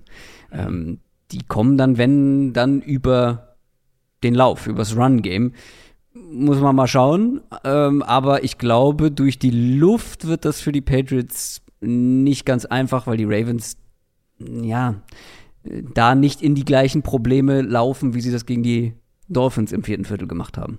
Außer Nelson Aguilar fängt wieder an, irgendwelche Leute zu mossen und äh, 30 mhm. Yards Downfield ähm, den Ball über den Verteidiger zu fangen. Ja, nee, bin ich voll bei dir. Ich hatte die Fragen auch ein paar zu den Patriots bekommen diese Woche für meinen Mailback, ähm, ob ich irgendwie, ob ich positive Trends gesehen habe. Also, wenn man einen Trend nennen will, dann ist es die Offensive Line, einen positiven, weil mhm. ich finde, übergreifend äh, bin ich jetzt nicht aus dem Spiel gegangen, habe gesagt, ah, Patriots hatten ja hier ein paar neue Ideen und das hat besser geklappt und jenes.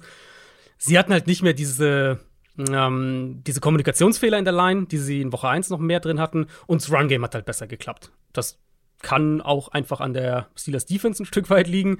Aber insgesamt sah das Run-Game besser aus. Ich denke halt nicht, dass sie hier den Ball laufen können, sonderlich gut mhm. in dem Matchup. Ravens haben eine gute Front gegen den Run. Mit Campbell, mit Madubike, mit Michael Pierce. Ähm, jetzt würde ich sagen, aus Ravens Sicht musst du dann darauf hoffen, dass Baltimore aus dem Dolphins-Spiel gelernt hat, auch wenn sie jetzt nicht die gleiche Receiver-Qualität gegen sich haben. Aber dass sie vielleicht ein paar Sachen in ihren Coverages so ein bisschen vereinfachen, äh, nicht alles so wahnsinnig komplex machen und, und dadurch, dadurch dann auch die Coverage-Busts runterschrauben. Weil es ja schön und gut, komplex in deinen Coverages zu sein. Aber so ein klein wenig, verkackt. Ja, so ein klein wenig ja. übertreiben sie es halt vielleicht auch im Moment noch. Ähm, und ja, äh, ich denke eigentlich, solange die Ravens nicht wieder ihre Cornerbacks verlieren, die haben ja auch wieder so ein bisschen Verletzung gehabt, dann ähm, Fuller haben sie ja schon verloren und, und hatten dann auch gegen die Dolphins zwischendurch, ich glaube, Peters musste noch mal raus, sehe ich, mm, wenn dann wirklich nur über Busted Coverages hier so die Gefahr auf Big Plays und ich habe dann halt gleichzeitig auch Zweifel dran, dass die Patriots den Ball konstant bewegen. Deswegen, ja, das wird nicht das letzte Mal sein, dass wir das über die, über die Patriots Offense sagen kein oder die meisten Defenses werden diese Offense nicht fürchten und werden gewillt sein, Man-Coverage zu spielen. Haben die Steelers auch viel gemacht am Sonntag. Und zu sagen, wenn ihr den Ball durch die Luft bewegt, dann muss es über Contested Catches funktionieren. Und dann ist alles schwierig im Passspiel, sind nicht explosiv via Play-Action. Mhm. Und das ist für Mac Jones halt dann auch super schwierig. Und deswegen glaube ich, die Ravens müssen es hier gar nicht so kompliziert machen, sondern den Run stoppen mit ihrer Defensive Line, was sie, wozu sie in der Lage sein sollten. Und defensiv, das wäre mal ein Spiel, wo ich sage, warum nicht ein bisschen wieder die Man-Coverage hochschrauben und äh, ich sehe halt nicht, dass die Patriots Receiver sie dann da irgendwie großartig bestrafen. Auf der anderen Seite konnten die Steelers diese Patriots Secondary durch die Luft ja, nicht wirklich vor Probleme stellen. Ähm, Lamar Jackson hingegen spielt bislang auch als Passer richtig gut, als Runner auch. Und Rashad Bateman sah teilweise richtig gut aus. Äh, wie wollen die Patriots das verteidigen auf der anderen Seite? Ähm, ich finde, also ich finde, wir müssen über das Run-Game der Ravens schon sprechen, mhm. weil ehrlicherweise ist das schon eines der schwächsten Run-Games, das ich dieses Jahr gesehen habe. Ähm, abgesehen natürlich von Lamar Jackson individuell. Er hatte diesen einen, jetzt den einen langen Touchdown-Run wieder. Auch ein designter Run war, also war jetzt ja kein Scramble. Der war auch gut geblockt. Da ist er ja quasi ohne Gegnerkontakt durch und war dann weg. Aber gerade diese Offense, die jahrelang ja so einen hohen Floor durch das Run-Game hatte, hat den aktuell ja. so gar nicht. Und das war Woche 1 gegen die Jets so, das war gegen Miami so. Und also ich habe mir das Spiel angeschaut, ich, ich sehe jetzt keine so richtig großen schematischen Probleme, wo ich sage, das machen sie falsch oder das, daran, daran hängt's. Achtung, jetzt aufgepasst. Was kommt jetzt? Ich finde die Offensive Line spielt einfach nicht gut. Ah, verdammt. Also ich finde tatsächlich die Offensive Line, gerade im Run-Blocking, ist einfach nicht das, was man sich erhofft hat. Und klar, Ronnie Stanley fehlt nach wie vor. Das wäre sicher ein Upgrade. Aber ich meine, wenn du dir die Line anguckst aktuell, Patrick McCurry auf Left Tackle, Ben Powers, Morgan Moses, Kevin Seidler im Spätherbst seiner Karriere ein Rookie Center, so sehr man den mhm. auch vor dem Draft gehypt hat. Das fühlt sich auch nicht an wie eine dominante Line, oder? Das ist halt Nö. so, das funktioniert okay, aber es ist nicht, also weit weg von dem, was die Ravens teilweise in der Lamar Jackson-Ära schon hatten, was, was äh, Dominanz in der Line of Scrimmage angeht. Und für so ein Team ist das halt problematisch, weil eigentlich sollten die mit den höchsten Rushing Floor in der NFL haben. Und wie gesagt, na, davon sind sie weit weg. Das heißt, ich denke, da werden die Patriots auch einen Zugriff bekommen, weil das ist ja die Qualität der Patriots Defense, ist ja das, was sie an der Defensive Line gerade an Run-Stuffern haben, in Kombination mit dem, was sie an Flexibilität durch ihre Safeties gewinnen. Das heißt, ich denke, dass sie den Run auch einigermaßen gut verteidigt kriegen. Mal gucken, ob sie Lamar auch verteidigt kriegen am Boden. Ähm, Passspiel, also die Ravens Cornerbacks, das ist so das Thema für mich, wenn wir pro Ravens dann so ein bisschen umschwenken. Lamar Jackson kriegt die Big Plays durch die Luft, jetzt bisher in beiden Spielen. Ich denke, dass die, dass die Patriots da auch ein bisschen passiver spielen werden. Aber jetzt haben wir von, also wir haben es vorhin das Thema hatten wir vorhin schon, wenn die Dolphins auch geblitzt haben, hatten die Ravens Antworten darauf. Das war auf jeden Fall positiv. Ich glaube, dass das ein, ich habe jetzt gar nicht mehr das Over-Under angeschaut, aber ich glaube, dass das ein anderes Spiel für mich ist. Ich glaube, das wird defensiv geprägt sein. Und die Ravens machen halt am Ende die ein, zwei Big Plays mehr, die die Patriots nicht drin haben. 43,5.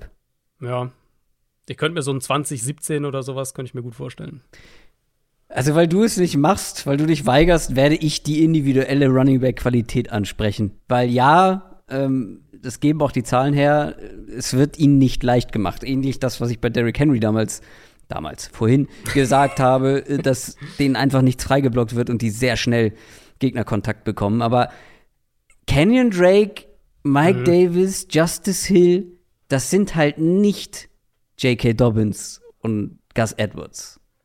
ja, richtig, es ja. macht vielleicht wenig aus, aber ich glaube schon, dass es dann ein bisschen ausmacht, wenn man sieht, dass Kenyon Drake bei 2,3 Yards per Rush und äh, Mike Davis bei 2,1 Yards per Rush stehen. Das ist dann einfach auch individuell ein bisschen wenig. Ja, nee, gehe ich voll mit. Und Dobbins, äh, vielleicht kommt er ja diese Woche zurück. Die Chance ja. besteht ja zumindest. Das, das wäre dann ein interessanter Testcase, weil es eben direkt gegen eine ganz gute Defensive Line, äh, was, was die Run-Defense angeht, geht für die Ravens. Sollte man nicht zu viel erwarten nach dieser langen Verletzungspause. Genau. Genau, aber ich glaube schon, dass sie, dass die sich in der Offensive Line mehr finden müssen. Und wenn, klar, Stanley, wie gesagt, zurück und die einfach eine Weile auch zusammenspielen, Linderbaum so ein bisschen besser reinkommt, dass es dann auch anders aussehen kann. Aber im Moment haben sie einfach nicht diese Dominanz an der Line und da kann dann Lamar Jackson dir hier und da diese Big Plays geben, aber er kann halt nicht das, dieses ganze Run-Game tragen. Ja, die Patriots haben irgendwie gewonnen, aber du hast es ja auch schon angedeutet, überzeugen konnten sie mich dabei nicht. Und die Ravens Offense wird eine deutlich größere Herausforderung. Und die Ravens sind auswärts drei Punkten Favorit. Aber auch hier kann ich jetzt nicht auf die Patriots gehen. Übrigens, die Patriots, die mir halt mein Kenny Pickett Pick kaputt gemacht haben. Es war knapp, ich habe auf die Steelers getippt. Dann erst recht nicht, meinst du? Ja. Aber dann erst recht nicht. Ja, ich glaube, ich würde sogar die, in dem Fall die Ravens mit den drei, ähm, mit den drei minus drei nehmen, weil ich wie gesagt, ich denke, die werden einfach, die werden einfach so zwei explosive Plays haben, in meinen Augen. Oder so stelle ich mir das Spiel vor, die dann den Unterschied machen und die, und die Patriots Ein Run von Lamar Jackson und ein langer Ball so, auf so, wie, Devin Duvernay. Hatten sie ja gegen die Dolphins auch so dann. Ähm, ja, und die, bei den Patriots, ja, das, wie gesagt, es ist alles schwierig, es ist alles zäh offensiv. Ja, war so zu erwarten und das wird, glaube ich, auch noch ein bisschen so weitergehen. Kommen wir zu den Minnesota Vikings und den Detroit Lions. Noch zwei 1 und 1 Teams. Die Lions haben gegen die Commanders gewonnen und die Vikings wurden auf den Boden der Tatsachen zurückgeholt und haben sich eine Klatsche gegen die Eagles abgeholt. Ich hab, also ich glaube, ihr habt euch das eingebildet, dass ich all in bei der Vikings Offense bin. Das haben eh nur die Leute, wenn dann überhaupt gehört, die ganz bis zum Schluss gehört haben, die letzte Folge. Hast du nicht gesagt, äh, sogar Division-Sieger? Ach, Verleumdung. ähm, also theoretisch bin ich nach wie vor all in, was diese Vikings Passing Offense angeht. Mhm. Nur halt nicht mit Kirk Cousins. Mm, ja gut, das ist jetzt schlechte Nachrichten für dich, der wird nicht weggehen in dieser Saison. Ja, blöd. Wirklich blöd. Ähm, Lirum Larum, ich glaube, wir sehen hier einen Bounceback von der Offense, von der Vikings Offense. Ich sehe aktuell bei der Lions Defense nicht, dass die Justin Jefferson verteidigen können, so wie es die Eagles ähm, mit Slay hinbekommen haben. Hm. Die Secondary wird anfällig bleiben. Aber das ist vielleicht in dieser Woche kein Problem, aber trotzdem ist mir das, was die Vikings aktuell da machen, zu fixiert auf Justin Jefferson. Also du hast Justin Jefferson gegen die Eagles halt gegen einen wirklich starken Quar äh, Cornerback und das ist er nicht seit gestern. Da kannst du nicht so sehr fokussiert auf Jefferson gehen die ganze Zeit und das so forcieren wollen, wenn du vor allem noch andere Playmaker hast. Was ist mhm. mit Devin Cook? Äh, wir haben Irv Smith, ja, der hat auch ein paar schlechte Plays, aber du hast Irv Smith, Smith ähm, du hast immer noch einen Thielen. Was ist mit KJ Osborne? Wird kaum mhm. eingesetzt bisher. Du kannst hier noch ein bisschen mehr Variabilität mit reinbringen, glaube ich, in diese Offense, wenn Jefferson mal gut verteidigt wird. Wie gesagt, ich glaube nicht, dass das hier passieren wird. Dafür sehe ich die Lions Secondary als zu schwach. Aber so grundsätzlich für die Zukunft würde ich mir hier noch ein bisschen mehr Varianz wünschen. Ja, finde ich, ist ein fairer Punkt. Ich meine, wir haben jetzt erst zwei Spiele gespielt. Insofern ist das natürlich auch, sind die Eindrücke noch sehr auf kleinen Sample Sizes basierend. Ja. Ähm, ich gehe mit. Ich erwarte auch ein Bounceback-Spiel von der Vikings Offense. Äh, also zumindest von der Offense. Jetzt mal nur auf, den, auf die mhm. Seite des Balls fokussiert. Ich glaube, man hat die Limitierung einfach gesehen in Woche 1. Cousins hast du jetzt schon angesprochen. Äh, wenn die an der Line of Scrimmage so ein bisschen Probleme kriegen, haben sie einen Quarterback, der halt da komplett eingehen kann. Und das, das ist ja, was gegen die Eagles passiert ist. Cousins, vor allem zweite Hälfte, war ja furchtbar.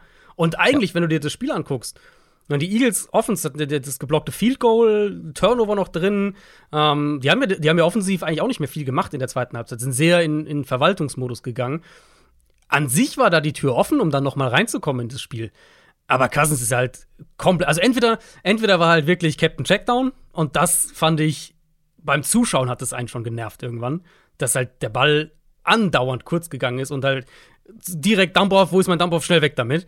Oder hat den Ball zur Defense geworfen. Also der hätte ja noch mehrere Interceptions obendrauf haben können. Mhm.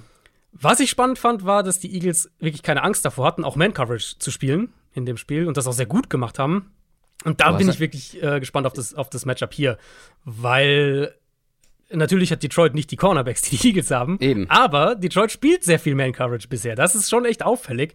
Und wie, wie, sehr, wie gut kriegst du das unter einen Hut? Oder hast, läufst du dann halt Gefahr, dass Jefferson dir 200 Yards reindrückt? Ja. Ähm, das ist so für mich die, das ist eigentlich, glaube ich, wirklich die, das übergreifende Matchup auf der, oder die übergreifende Frage auf der Seite des Balls. Spielen die Lions wieder so viel Man-Coverage? Und falls ja, wird es dann ein Spiel, wo, wo Minnesota das komplett zerlegt und vielleicht noch Part 2 hinten dran. Ähm, Lions hatten jetzt ein gutes Spiel im Pass Rush gegen Washington, aber halt Ja. vor allem über die Edge Rusher. Und außen ist Minnesotas Line deutlich besser als innen. Das heißt, können die auch einen Zugriff auf Cousins bekommen? Können die den auch unter Druck setzen? Ähm, wenn sie das nicht schaffen und dahinter Man-Coverage spielen, dann glaube ich schon, dass das, äh, ja, dass das ein, ein nettes Bounce-Back-Spiel für Minnesota offensiv wird. Habe ich mir auch aufgeschrieben, dass die Lions, wenn sie was ausrichten wollen mit ihrer Defense, dann an der Line halt, ja, Druck machen müssen. Weil da waren die Vikings eben anfällig. Auf der anderen Seite die Lions Offense, die hingegen gefällt mir eigentlich ganz gut. Mit ihren Big Plays über die Andrew Swift, Amon Ra St. Brown.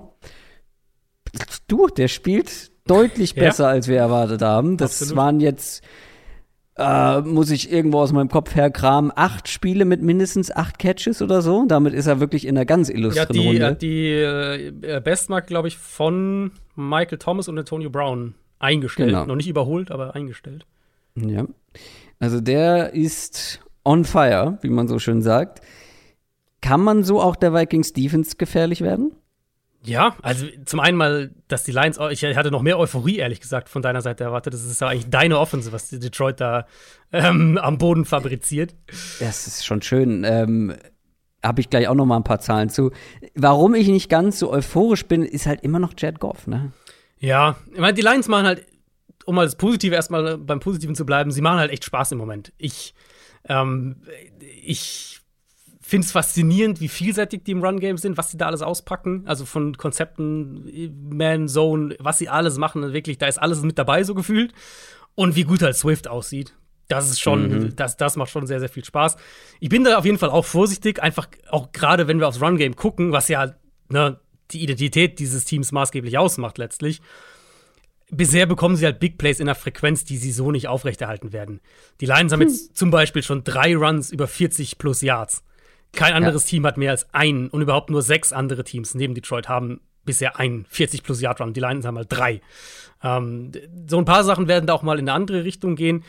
Aber wie vielseitig sie eben im Run-Game sind, wie Swift spielt, was sie mit St. Brown alles machen, der ja auch mal einen Carry dann hier und da kriegt, das macht schon Spaß. Und äh, jetzt geht's gegen eine Vikings-Defense, die gegen Philadelphia Probleme in der Run-Defense hatte, nachdem sie gegen die Packers auch in der Run-Defense gewackelt haben. Eigentlich sollte Minnesota da besser sein. Mit, mit Tomlinson, mit Darius Smith, mit Harrison Phillips. Eigentlich sollten die den Run besser verteidigt kriegen. Ähm, aber bisher ist es nicht der Fall. Und die Lions sind das falsche Team, um in der Run-Defense anfällig zu sein, aktuell. Das kann man, glaube ich, auf jeden Fall sagen. Äh, zumal, und das so als nochmal ein positives Ausrufezeichen hinterher, danach können wir noch über Goff sprechen, aber ähm, ich sehr eindrucksvoll fand, was sie letzte Woche am Boden gemacht haben, ohne ihre gesamte Starting Interior Line. Also weiter ist ja eh schon raus. Äh, Frank Ragnar ist ausgefallen und Jonah Jackson ist ausgefallen. Und Ragnar hat wieder Probleme mit dem Fuß. Das heißt, mh, könnte ich mir vorstellen, dass der da noch mal ein bisschen fehlt. Also diese Woche, ehrlich gesagt, rechne ich nicht mit ihm. Weiter ist auf Injured Reserve, also der wird nicht spielen.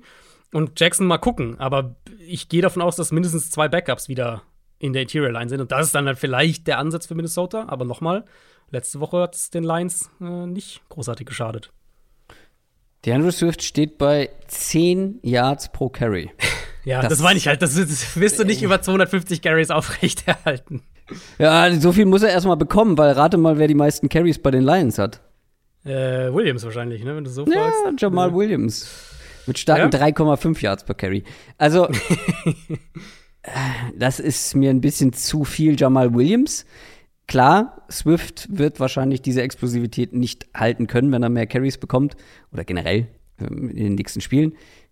Aber DeAndre Swift hat mehr Yards nach Kontakt als Williams insgesamt, ne? Also, das muss man sich mal auf der Zunge zergehen Er lassen. hätte die Big Plays einfach, ne? Ja, vier Runs über 15 Yards schon. Ja.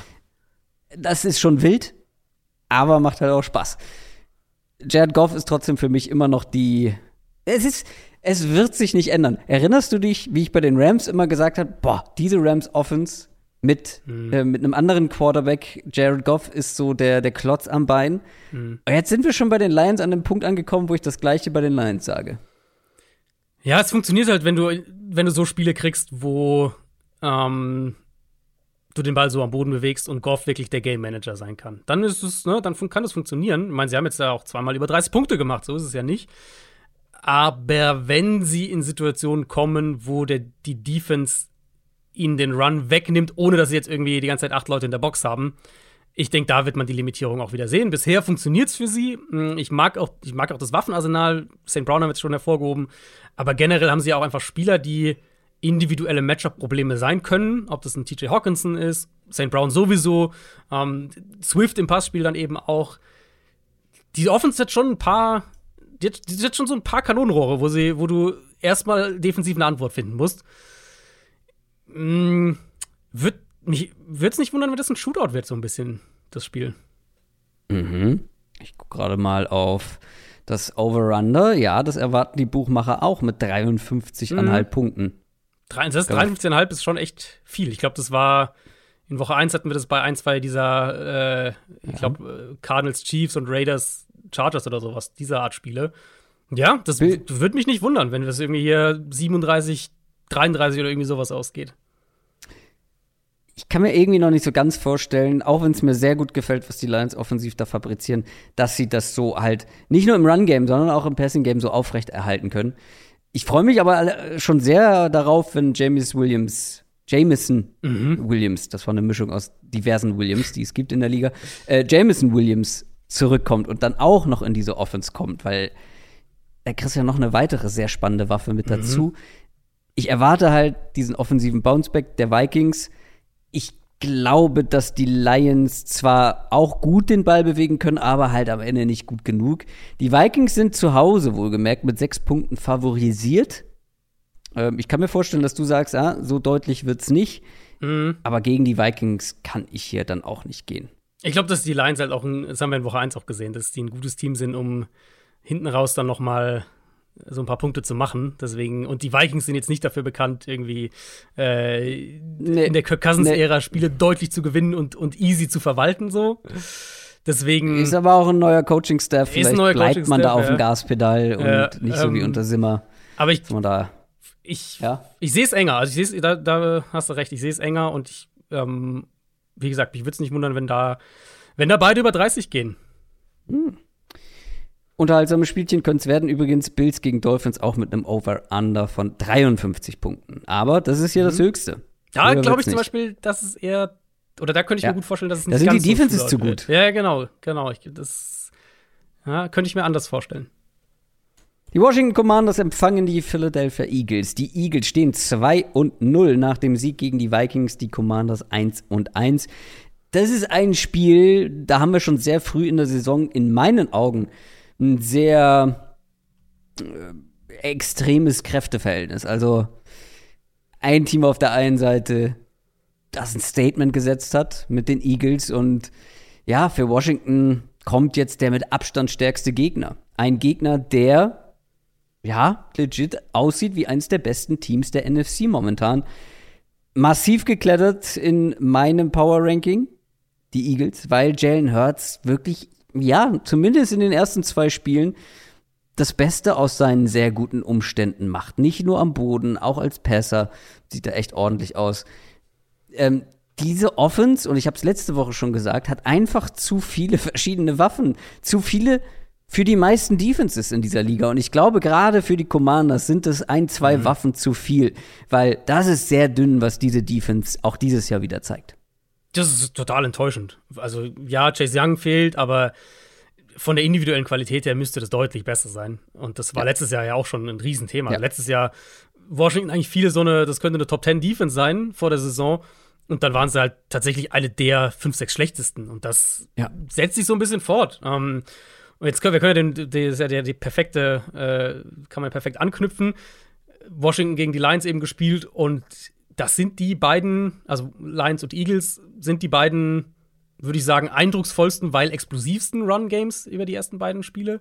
Äh, also vor allem, äh, vor allem natürlich Detroit, aber die Eagles haben da auch echt viel, viele Möglichkeiten und die Räume waren einfach riesig, wenn man jetzt sich das Spiel anschaut, Washington gegen, gegen, äh, gegen Detroit am Boden, im Play-Action-Passspiel. Play selbst im Dropback-Passing-Game, wenn Washington sie nicht geblitzt hat, da war, ne, und das war ehrlicherweise auch schon im Jaguars-Spiel so, da habe ich ja letzte Woche ein bisschen drüber gesprochen, mhm. dass Jacksonville da einfach selbst verschuldet, unforced error, wenn man so will, selbst verschuldet einfach Fehler gemacht hat und, und Plays hat liegen lassen, sonst glaube ich, gewinnt Jacksonville das sogar. Um, ähm, und jetzt kommt halt eine Offense, die dir im Run-Game richtige Probleme bereiten kann, die klar einmal mit der Offensive Line, aber mit, der, mit dem Option-Run-Game nochmal eine andere Dimension mitbringt. Jalen Hurts führt auch nach zwei Spielen alle nicht Running Backs in Rushing Yards und Rushing Touchdowns an.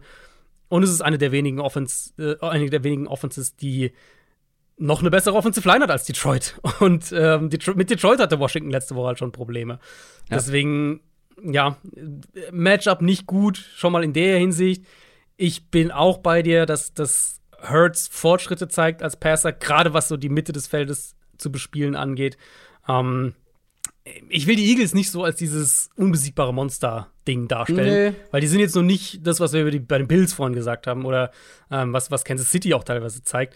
Auf dem Level sind sie nicht, aber der Floor ist unfassbar hoch. Und das, obwohl ja. Hurts, wenn wir so das Negative mal ein bisschen nennen, in meinen Augen in der Pocket immer noch inkonstant ist und da immer noch teilweise zu schnell rausgeht oder ähm, den Druck nicht richtig spürt und, und da schon immer noch seine Fehler drin hat. Aber ja, ich sehe halt nicht, wie die, wie die in Coverage spielen wollen. Weil wir haben jetzt von Minnesota gesehen, dass sie sehr, sehr passiv waren gegen die Eagles und das funktioniert halt nicht. Und Washington hat nicht die Coverspieler, um AJ Brown und Devonta Smith und so, um, um die aggressiv zu covern. Deswegen sehe ich nicht den, so wirklich den Ansatzpunkt für, für Washingtons Defense. Ja, das ist halt das Problem, wenn du halt gegen die Eagles dich auf eine Sache fokussierst, zum Beispiel du machst die Box voll und versuchst den Lauf zu stoppen über die Running Backs, dann haben sie aber mit Jalen Hurts halt noch einen, der gut laufen kann. Und im Zweifel bleibt immer noch das Passspiel. Und auch da hast du enorm qualitativ hochwertige Waffen. Auf der anderen Seite hat halt auch die Eagles Defense, wir haben ja gerade bei den Vikings drüber gesprochen, irgendwo ein Zeichen gesetzt. Und es gab mhm. ja diesen Einbruch der Defense gegen die Lions am Ende den gab es jetzt hier gegen die ja. Vikings nicht. Und die Vikings halt so zu stoppen, das ist schon nicht übel. Die Commanders haben ihre Stärken, aber aktuell auch, etwas überraschend vielleicht, in der Offense. Mhm. Das Problem ist nur, dass das vielleicht gegen die Defenses bisher ganz gut aussah für die Commanders. Ähm, dann auch gegen die Lions. Ähm, ja, aber auch schon an, an Spieltag 1 war es nicht komplett verkehrt gegen die, gegen die Jaguars. Ähm, aber das ist halt jetzt noch mal eine Defense, die in meinen Augen noch mal auf einem anderen Level unterwegs ist. Ja, ich würde auch sagen, das war ähm, von der Eagles Defense das eindrucksvollere Statement am Montagabend als von der Eagles Offense. Im, wenn man ja. so, also beide waren gut, aber wenn ich einen rauspicken würde, würde ich eher die Eagles ja. Defense nehmen. Ja, Washingtons Offense ist unterhaltsam. Ich glaube, das kann man schon ja. sagen. Und das, obwohl Carson Wentz ja auch sehr up and down spielt, schon jetzt wieder. Aber das macht es auch unterhaltsam. Das ne? trägt also dazu bei, ja. Ähm, ja, weil er ja auch mehr, also man hat so das Gefühl, er spielt ein bisschen mehr mit so einer ähm, Fuck jetzt werfe ich den halt mal tief Ball-Einstellung, ja. als, als es bei den Colts gemacht hat noch. Ähm, die attackieren tief, die schicken auch mal ihre Running Backs in vertikale Routes, die haben ein paar gute, gute äh, Pass-Konzepte offensiv. John Dodson sieht richtig gut aus. Curtis Samuel komplett in seiner Slot-Gadget-Rolle angekommen. Und ja, dann kann die Offense halt echt auch Richtung 30 gehen, selbst wenn ein Terry McLaurin mal das Spiel nicht dominiert. Und das ist ja auf jeden Fall eine positive Entwicklung. Ich glaube nicht, dass sie das diese Woche schaffen, weil, also, die Offensive Line ist okay, für die Commanders. Da werden die Eagles jetzt nicht irgendwie überrennen oder sowas, aber es wird, wird jetzt auch nichts sein, wo Washington umgekehrt das gewinnt, mhm. das Matchup. Und dann will ich halt sehen, wie die, wie die Eagles das in Coverage spielen. Ähm, ich fand es sehr, sehr gut, wie sie gegen Minnesota flexibel waren, dass sie teilweise in Zone gespielt haben, ohne aber halt passiv zu werden, ohne jetzt freie Räume abzugeben. Und dann wirklich bei Third Down, Dritter und Fünf, Dritter und Sieben in Man-Coverage gehen können. Und diese Qualität zu haben, das gibt dir schon sehr, sehr viele Möglichkeiten. Das ist für mich der Schlüssel zum Spiel auf der Seite des Balls, weil Washington hat gute Receiver. Und mhm. nochmal, Carson Wentz wirft den Ball dann auch tief und gibt den Leuten eine Chance, Plays zu machen. Und da werden ein paar Big Plays drin sein und da werden ein paar Turnover drin sein. Ähm, was aber, das hatte ich in der Division-Folge, glaube ich, auch schon gesagt, das ist absolut die Art und Weise, wie ich mit Carson Wentz spielen würde. Weil dann hast du wenigstens die Chance mal für ein paar Wochen, dass die guten Plays vielleicht eher durchkommen als die negativen. Wenn, wenn du ihn als Game Manager spielen lässt, so wie es die Colts ja versucht haben, dann kommen ja trotzdem irgendwann die schlechten Spiele und, und du kommst irgendwie nicht so richtig vom Fleck. Ja. Ich tendiere aber dazu, wenn die Eagles das bestätigen können, was sie am Montagabend gezeigt haben, dass das eher ein Spiel wird, wo die Turnover mehr ein Thema sind als die Big Plays für Carson Wentz und dann für Washingtons Offense schwierig wird. Aber nochmal, das ist eine Offense, die gut designt ist, die Playmaker hat und die einen Quarterback hat, der seine Fehler macht, aber eben keine Angst davor hat, auch auf Big Plays zu gehen. Ja, aktuell überwiegen halt so ein bisschen die, ich sag mal so, von dem, was man erwarten kann, überwiegen die guten Würfe von Carson Wentz, dass die funktionieren im Gegensatz mhm. zu den Turnovern. Also wenn man mal schaut, die Turnover-worthy Plays, also diese Plays, wo der Quarterback einfach riskant mit dem Ball umgegangen ist, ähm, sei es halt, ne, wenn er den Ball in Richtung Gegner wirft, aber der Defensive-Spieler den Ball nicht fängt. Er hat fünf Turnover-worthy Plays. Da gibt es nur zwei, die haben sechs in der ganzen Liga. Das sind Derek Carr und Matt Ryan. Aber gleichzeitig ist er halt bei den Big-Time-Throws mit vier genau. bei den Besten mit dabei. Ja, genau. Aber er hat halt sieben Touchdowns geworfen und nur drei Interceptions. Mhm. Und das könnte sich so ein bisschen Voll. wieder ist, äh, angleichen. Äh, das ist äh, Carson Wentz, James Winston. Das ist halt ja. diese Spielweise. Und nochmal, ich habe jetzt zweimal gesagt, aber wenn Carson Wentz schon dein Quarterback ist, dann spiel wenigstens auch so, weil dann hast du halt die Chance, mhm. ja, in manchen Spielen wird er dir vier Interceptions werfen, aber du hast halt auch die Chance, diese 30-Punkte-Spiele zu bekommen. Die Eagles, auch auswärts, Favorit mit 6,5 Punkten. Ja, ja, mal wenn das stimmt, was ich gesagt habe, dann kriegst du halt wahrscheinlich ein, zwei Turnover mehr als, als diese Big Plays und dann kann ich mir das schon vorstellen, gerade mit dem, was die Eagles halt am Boden dann auch machen können, wenn sie die Führung haben. Also die können ja wirklich dann auch ein Spiel da äh, verwalten. Auch hier könnten viele Punkte fallen, glaube ich. Auch wenn die Eagles Defense nicht schlecht ist, aber die Commanders sind zumindest, also die Eagles haben halt auch ein bisschen davon profitiert, dass die Vikings sich so sehr auf Jefferson mhm. fokussiert haben. Und die Commanders fokussieren sich aktuell nicht wirklich. Carson Wentz fokussiert sich aktuell nicht wirklich. Der hat viele Anspielstationen, die er momentan adressiert. Ja, die werden schon den Ball bewegen können, aber am Ende sollten sich die Eagles dann doch durchsetzen. Dann kommen wir zu den Indianapolis Colts gegen die Kansas City Chiefs. Die Colts noch ohne Sieg nach einer Niederlage gegen die Jaguars, die Chiefs mit zwei Siegen und keiner Niederlage. Wir haben ja schon mal in der Quick Question ganz kurz über die Colts gesprochen. Und die Colts starten traditionell schwach. Und das konnte man auch noch irgendwie so, ne, ja, ja, witzig, gegen die Texans ein Unentschieden. Ärgerlich, so. Mhm. Aber dann haben wir auch gesagt, okay, dann darfst du jetzt aber nicht gegen die Jaguars verlieren. Und das haben sie gemacht und wie? Null Punkte die stecken halt wirklich in der Krise. Ja. Und da kann man jetzt sagen, ja, schwacher Start, die können sich noch erholen. Du hast schon mal eine Division, einen Division-Record von 0 und 2. Das ist auch nicht gerade hilfreich, vor allem wenn man bedenkt. 0, 1 und 1. So äh, Entschuldigung, Entschuldigung, das war ein Unentschieden, ja. Aber du konntest ja. noch keinen Division-Gegner schlagen. Mhm in einer Division, die du eigentlich klar gewinnen solltest, wenn du aufs Papier guckst, weil du einfach den besten Roster hast im Vergleich. Mhm. Natürlich muss man auch noch fairerweise hinzufügen, da fehlt der Nummer 1 Receiver gegen die Jaguars mit Michael Pittman. Und das ist relativ schwierig, wenn du keine legitime Nummer 2 im Team hast, was ja mhm. schon vorher zu erwarten war. Dann Shaquille Le Leonard, Leonard. Ich kann jetzt, wenn ich Shaquille sage, kann ich nicht. Das ist wie Vornamen drin, ist zapert der ja, Nachname. Ja. Jetzt, das ist schwierig. ähm, dieser Linebacker von den Colts, ähm, da fehlt dann halt nicht nur offensiv einer der wichtigsten Spieler, sondern eben auch defensiv.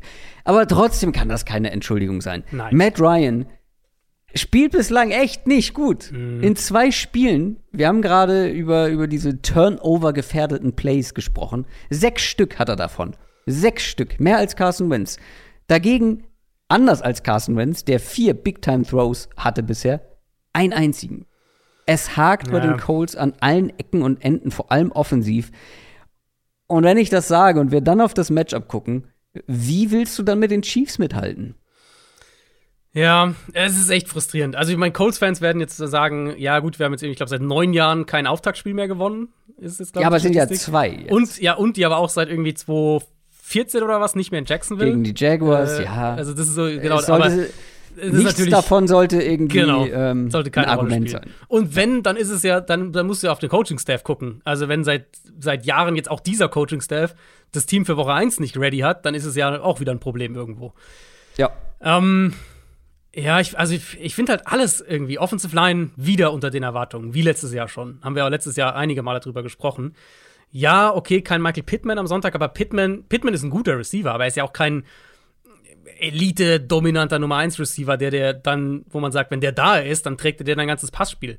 Ähm, Dynamik fehlt, Explosivität fehlt. Selbst das Run-Game finde ich weitestgehend relativ zäh. Und Ryan, Matt Ryan sah halt echt, das sah echt mies aus. Da waren ein paar richtig hässliche Dinger drin. Ähm, der Arm sieht so ein bisschen guckt aus, ich weiß nicht. Und, und dann halt in der Offense zu spielen, wo er dauernd enge Fenster treffen muss, weil die halt keine Leute haben, die Separation kreieren. Das ist halt die, die, die schlimmste Formel im Prinzip, wenn du einen älteren Quarterback hast, wo der Arm so langsam nachgibt und der dann dauernd enge Fenster treffen muss. Und jetzt geht's gegen eine Chiefs Defense, die gezeigt hat, dass sie sehr physisch sein kann an der Line of Scrimmage, dass sie aggressiv sein kann, dass sie Receiver auch challenged am Catchpoint und das erwarte ich hier ehrlich gesagt auch. Und dementsprechend erwarte ich auch selbst mit Pittman zurück, ähm, dass die Colts da offensiv wieder Probleme bekommen werden. Vielleicht können sie den Ball ein bisschen laufen, aber sobald wir von Passing-Situationen sprechen, und die wird es geben in dem Matchup, ne, wenn wir überlegen, was auf der anderen Seite des Balls wahrscheinlich passiert, dann befürchte ich wieder größere Probleme ähm, bei den Colts offensiv. Ja. Und wenn du dann mal so einen Schritt zurück machst, ja, am Montag auch ausführlicher über die Colts geschrieben, über dieses ganze Thema Roster-Management. Ähm, aber nur so, mal, so ein Gedanke dazu, wenn man einen Schritt mal zurück macht, das wenn man jetzt auf das Team guckt, der Best Case ist halt irgendwie so oberes Mittelmaß. Und das finde ich ist halt wirklich, das ist, ja, okay, du kannst dann, du bist vielleicht mehrere Jahre so ein 8, 9 Siegeteam. Ähm, aber ich finde, es ist ein Stück weit trotzdem mit der unangenehmste Spot, wo dein Team sein kann. Und die Colts sind da jetzt seit Ewigkeiten und bewegen sich halt nicht fort. Also sie tauschen nicht das an den Quarterback aus, aber ähm, der Kader stagniert halt komplett. Und jetzt auch wieder in dem Fall, okay, du holst Matt Ryan, gibst ihm aber so wenig an die Hand in puncto Explosivität, Waffenarsenal.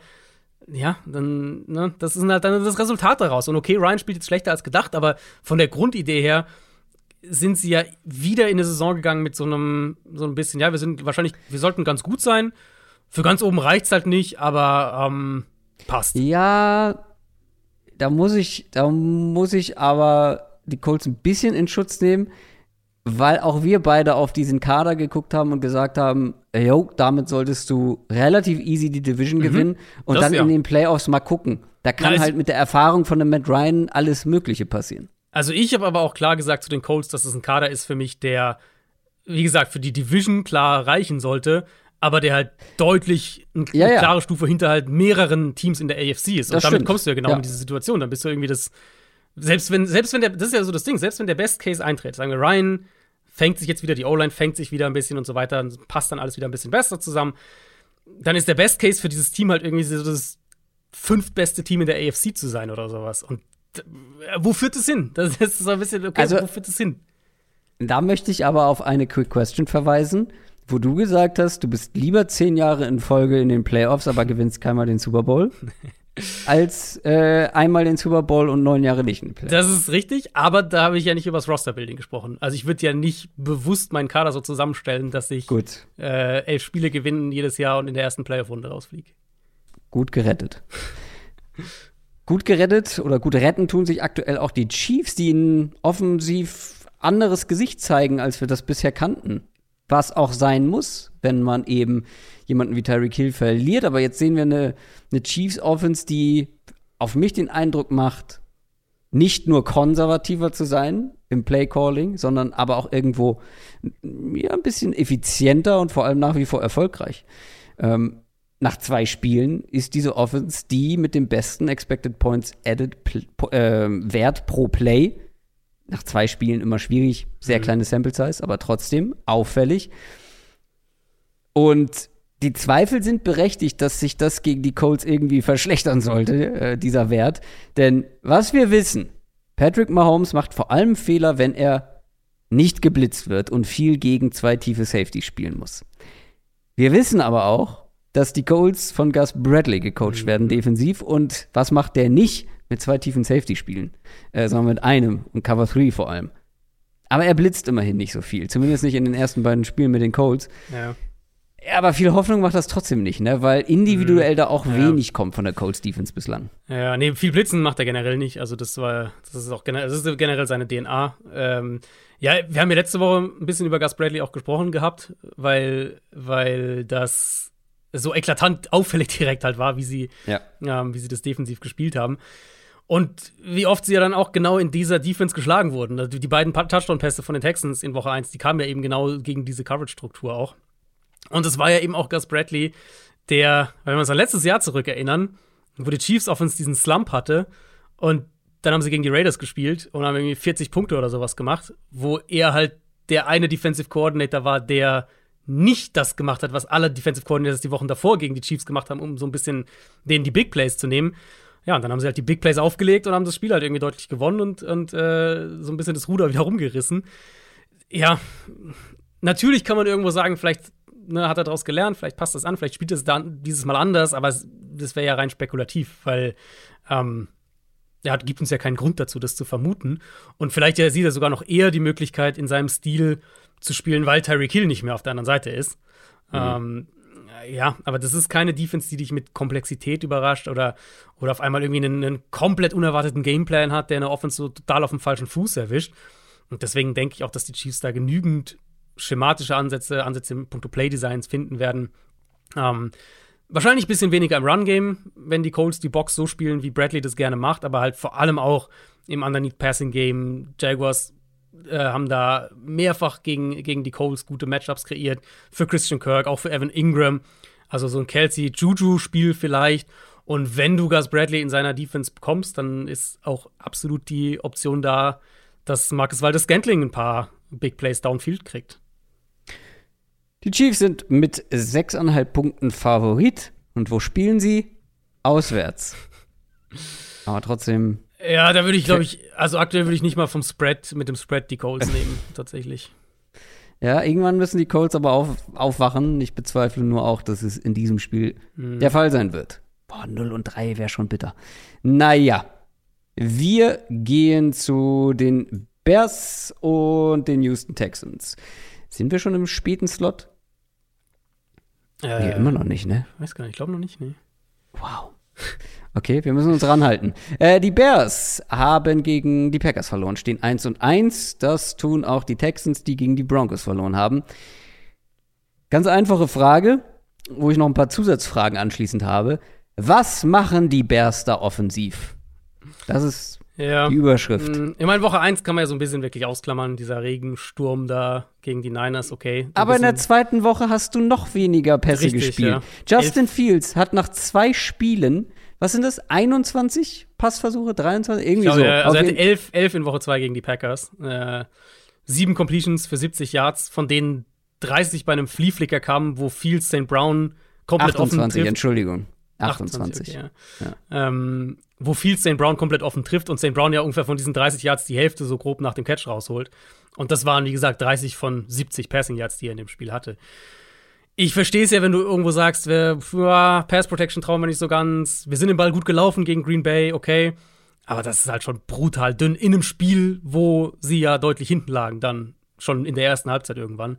Hm ich weil also die, die Sample Size ist dementsprechend sehr klein mit Fields. Ich finde immer noch, dass er sehr langsam spielt. Das bleibt so ein Thema bei ihm, dass er den Ball er zu lange den, hält. Ja, hält den Ball oder hat den Ball am ja. längsten von allen Quarterbacks bislang in der ja. Saison. Ja, wie gesagt, Sample Size ist halt nun mal sehr klein, einfach bei ihm. Ähm, aber das ist dann jetzt das Spiel, wo ich es wo sehen will. Gegen eine Texans-Defense, die keine Laufkundschaft ist. Also die, die, Texans können defensiv schon Football spielen. Das, das haben sie in beiden Spielen jetzt gezeigt. Ähm, aber da muss es einfach Möglichkeiten geben, im Passspiel auch anzugreifen, dass du viel ein bisschen mehr Zeit in der Pocket vielleicht hast, dass Darnell Mooney mal involviert wird, dass Cole Kmet eine klar definierte Rolle hat. Ähm, das alles fehlt mir bisher. Und, und die Umstände, selbst wenn man darauf verweist, das ist ja das, was sie sich selbst zusammengebaut haben. Und ich hoffe mal nicht, dass der Plan für die Bears ist, jede Woche den Ball 30 Mal zu laufen und Justin Fields bestmöglich irgendwie rauszuhalten. Weil das wäre schon sehr, sehr frustrierend irgendwo. Und wie gesagt, das sollte ein Spiel sein, wo es anders läuft. Generell, glaube ich, darf man die Texans nicht unterschätzen. Ja, die werden kein gutes Team mehr dieses Jahr, aber trotzdem sind, ist das so ein Team, was auf beiden Seiten des Balls auch mal überraschen kann, glaube mhm. ich. Ich glaube sogar offensiv, auch wenn bei den Texans auch das Passing Game echt mau ist. Also das könnte ein sehr zähes Spiel werden. Wenig Punkte, wenig ja. äh, Passversuche. Aber können die Texans hier offensiv für eine Überraschung sorgen in irgendeiner Form? Ich glaube, dass die Matchups zumindest haben können. Also Offensive Line für Houston ist okay. Ähm, können den Ball, denke ich, einigermaßen laufen. Vielleicht, vielleicht wird das so das erste Damian Pierce-Spiel. Ähm, mhm. Da hat äh, jetzt Green Bay natürlich sehr viel Erfolg, San Francisco auch sehr viel Erfolg. Da sind jetzt auch zwei Teams, die in puncto Rushing Designs sehr, sehr weit oben in der NFL äh, sich bewegen. Da würde ich jetzt die Texans nicht reinsortieren. Aber ich kann mir schon vorstellen, dass sie am Boden ein bisschen Erfolg haben, dass sie mit Brandon Cooks ein paar Mismatches kreieren können, vielleicht auch dann gerade im Slot. Und ja, also ich glaube, das war nicht das letzte Mal, dass wir die Texans Offense eher zahnlos gesehen haben, jetzt dieser Auftritt mhm. in Denver. Aber halt auch gegen eine sehr gute Broncos-Defense. Und ich glaube, wenn, also Woche 1 haben sie ja gezeigt, wenn die eine Defense gezielt attackieren können, dann haben sie auch ein bisschen Feuerkraft. Und ich könnte mir schon vorstellen, dass die so ein, zwei Big Plays hier auch auflegen. Und auf jeden Fall haben sie, hat Houston bisher offensiv mehr gezeigt als Chicago. Das, glaube ich, kann man relativ klar sagen. Traurig, aber wahr.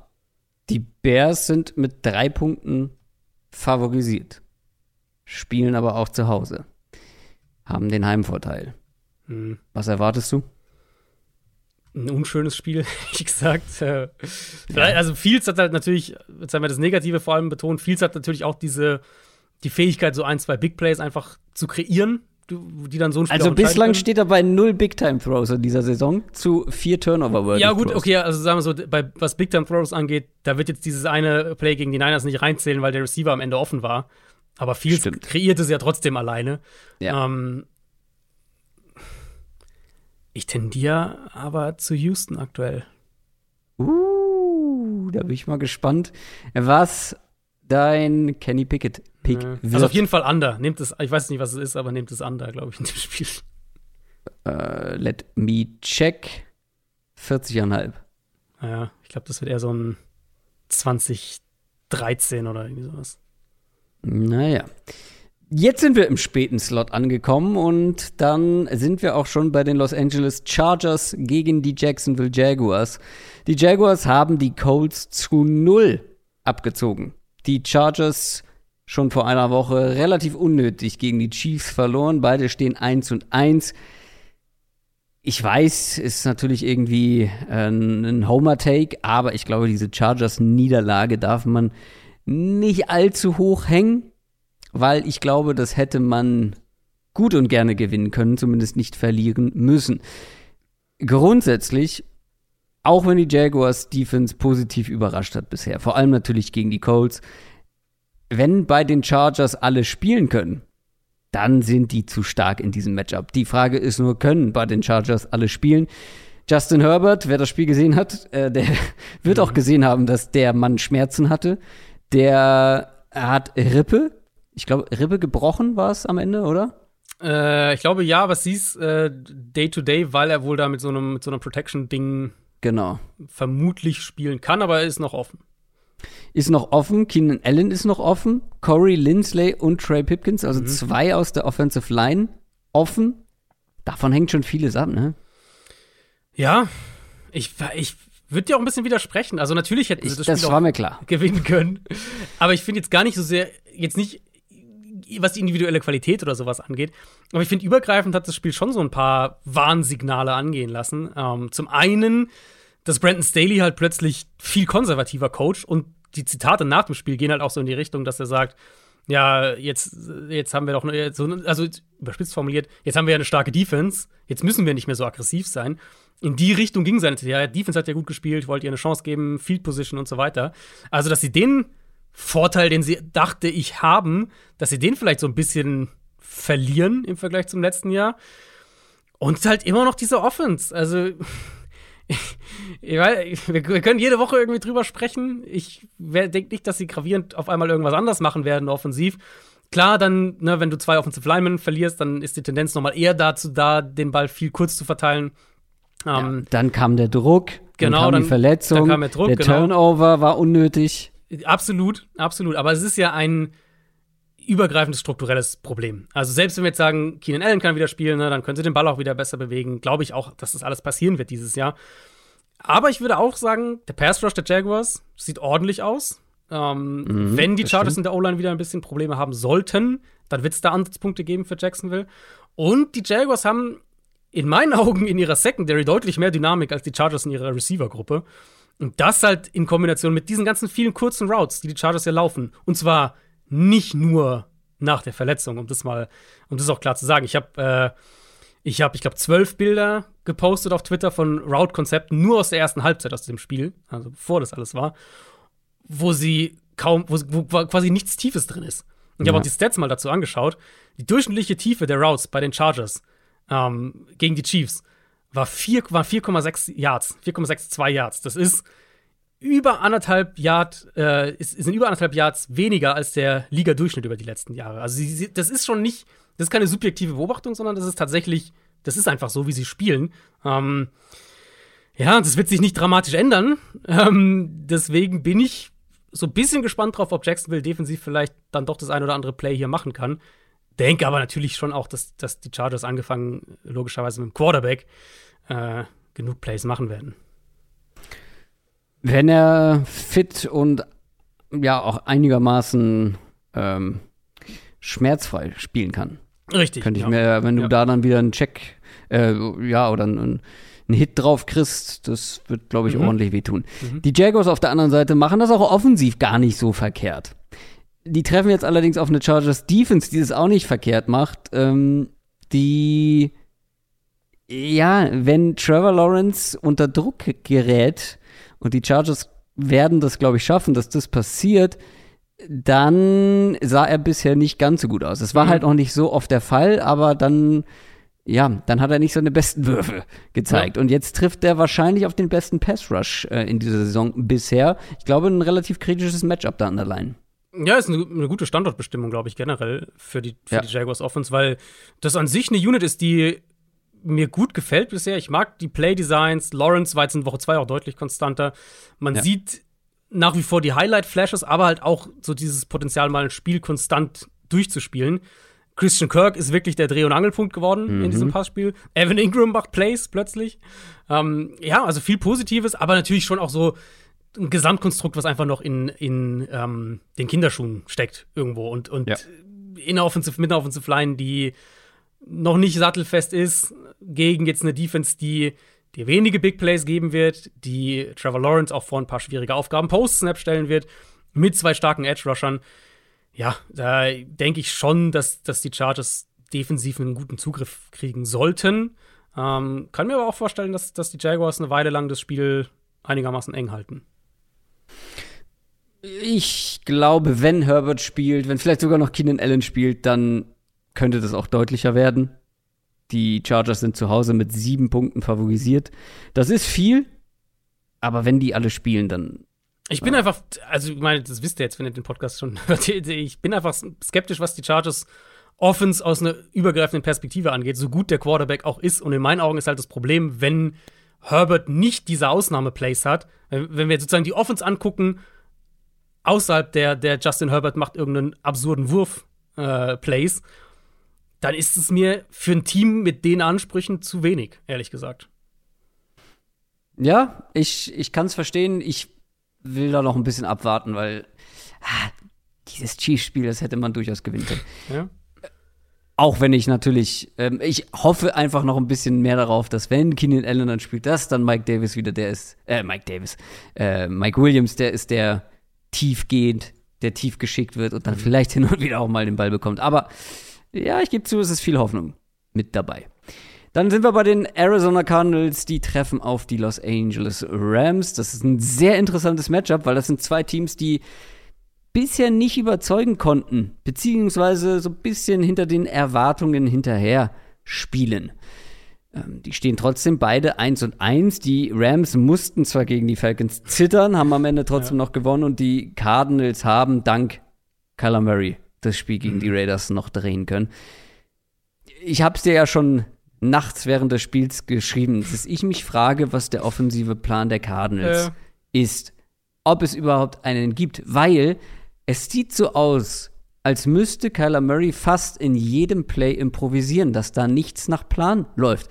Und das wiederum mhm.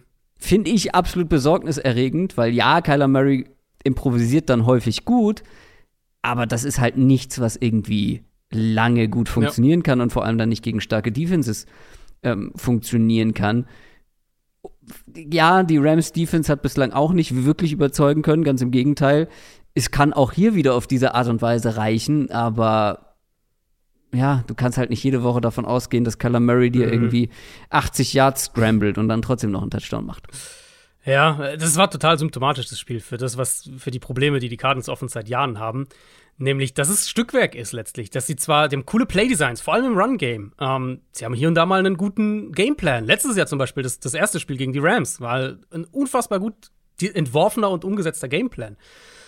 Aber das ist halt eine Offense, die letztlich in erster Linie auf Tempo ausgelegt ist und in der Folge, was die Grundstruktur angeht, einfach zu simpel ist. Und die Folge daraus ist halt, dass Arizona extrem abhängig davon ist, zum einen, dass mehrere Receiver auf einem sehr hohen Level spielen, ähm, aber eben auch davon abhängig ist, dass Kyler Murray auf einem sehr hohen Level spielt, wo andere Teams, selbst auch die Teams mit den Elite-Quarterbacks, dann eben auch mal Spiele gewinnen, äh, in, wo die offensiven Stars nicht dominieren. Und für Arizona ist das quasi unmöglich. Deswegen war das ja so, so ein Off-Season-Thema für mich auch, dass ich gesagt habe, vielleicht gehst du mal ein bisschen mehr zwei Titan-Sets noch, vielleicht hast, baust du ein bisschen mhm. mehr Motion ein, solche Sachen. Aber solange der schematische Floor einfach so niedrig ist, brauchst du diese absurden Spiele von Murray oder halt dann wirklich, wenn Hopkins zurück ist, ein Elite-Receiver-Core, was, was, was regelmäßig seine Matchups gewinnt. Ähm, ja, das Einzige, was mir wirklich positiv aufgefallen ist aus Play-Calling-Perspektive, gegen die Raiders war halt, dass sie, was ich bei den Titans bei der Preview vorhin schon gesagt habe, dass sie dann in der zweiten Halbzeit mehr aufs Option-Run-Game gegangen sind. Das hat wirklich auch Räume geöffnet. Und mhm. zumindest solange Hop Hopkins fehlt und sie halt nicht dieses Receiver-Core haben, das einfach dominiert, ähm, brauchen sie das, denke ich, noch mehr. Jetzt gerade auch in dem Matchup gegen die Rams, wo Jalen Ramsey einen Receiver ausschalten wird, Donald Druck machen kann über die Mitte natürlich, auch wenn Arizonas Interior Line tatsächlich bisher besser aussieht, als ich das erwartet hatte. Ähm, aber da muss, du musst halt alternative Ideen haben. Gegen die Raiders kam sie dann so ein bisschen in dem Option-Run-Game. Ähm, das kann hier auch ein Weg sein. Ansonsten sehe ich halt vor allem das Kurzpassspiel über die Mitte. Ich glaube, das ist am ehesten das, wo Arizona ansetzen kann. Da haben sie Zach Ertz, da haben sie Greg Dortch, der bisher so eine Entdeckung aus der Saison ist. Und die Rams sind da auch, finde ich, anfälliger mit Troy Hill noch verloren. Ähm, also da sind sie, finde ich, am ehesten anfällig davon ausgehend, dass das Ramsey wahrscheinlich eher außen gegen Brown stehen wird, würde ich jetzt denken. Ja, aber auch den haben sie ja schon in der Saison gerne mal nach innen gezogen. Nee, genau, das machen sie sich gerne, aber ich, also, ja. wenn, wenn sie, wenn sie ähm, Ramsey auf irgendeinen Receiver ansetzen, dann würde es mich halt mhm. halt wundern, wenn es nicht Marquis Brown wäre. Die Rams Offense ist, wie wir erwartet haben, so ein bisschen aufgewacht, aber das war natürlich noch immer nicht berauschend was wir gesehen haben. Stafford bleibt eine komplette Wundertüte bisher. Das Laufspiel funktioniert auch noch nicht so, wie man es von den Rams schon gesehen hat. Mhm.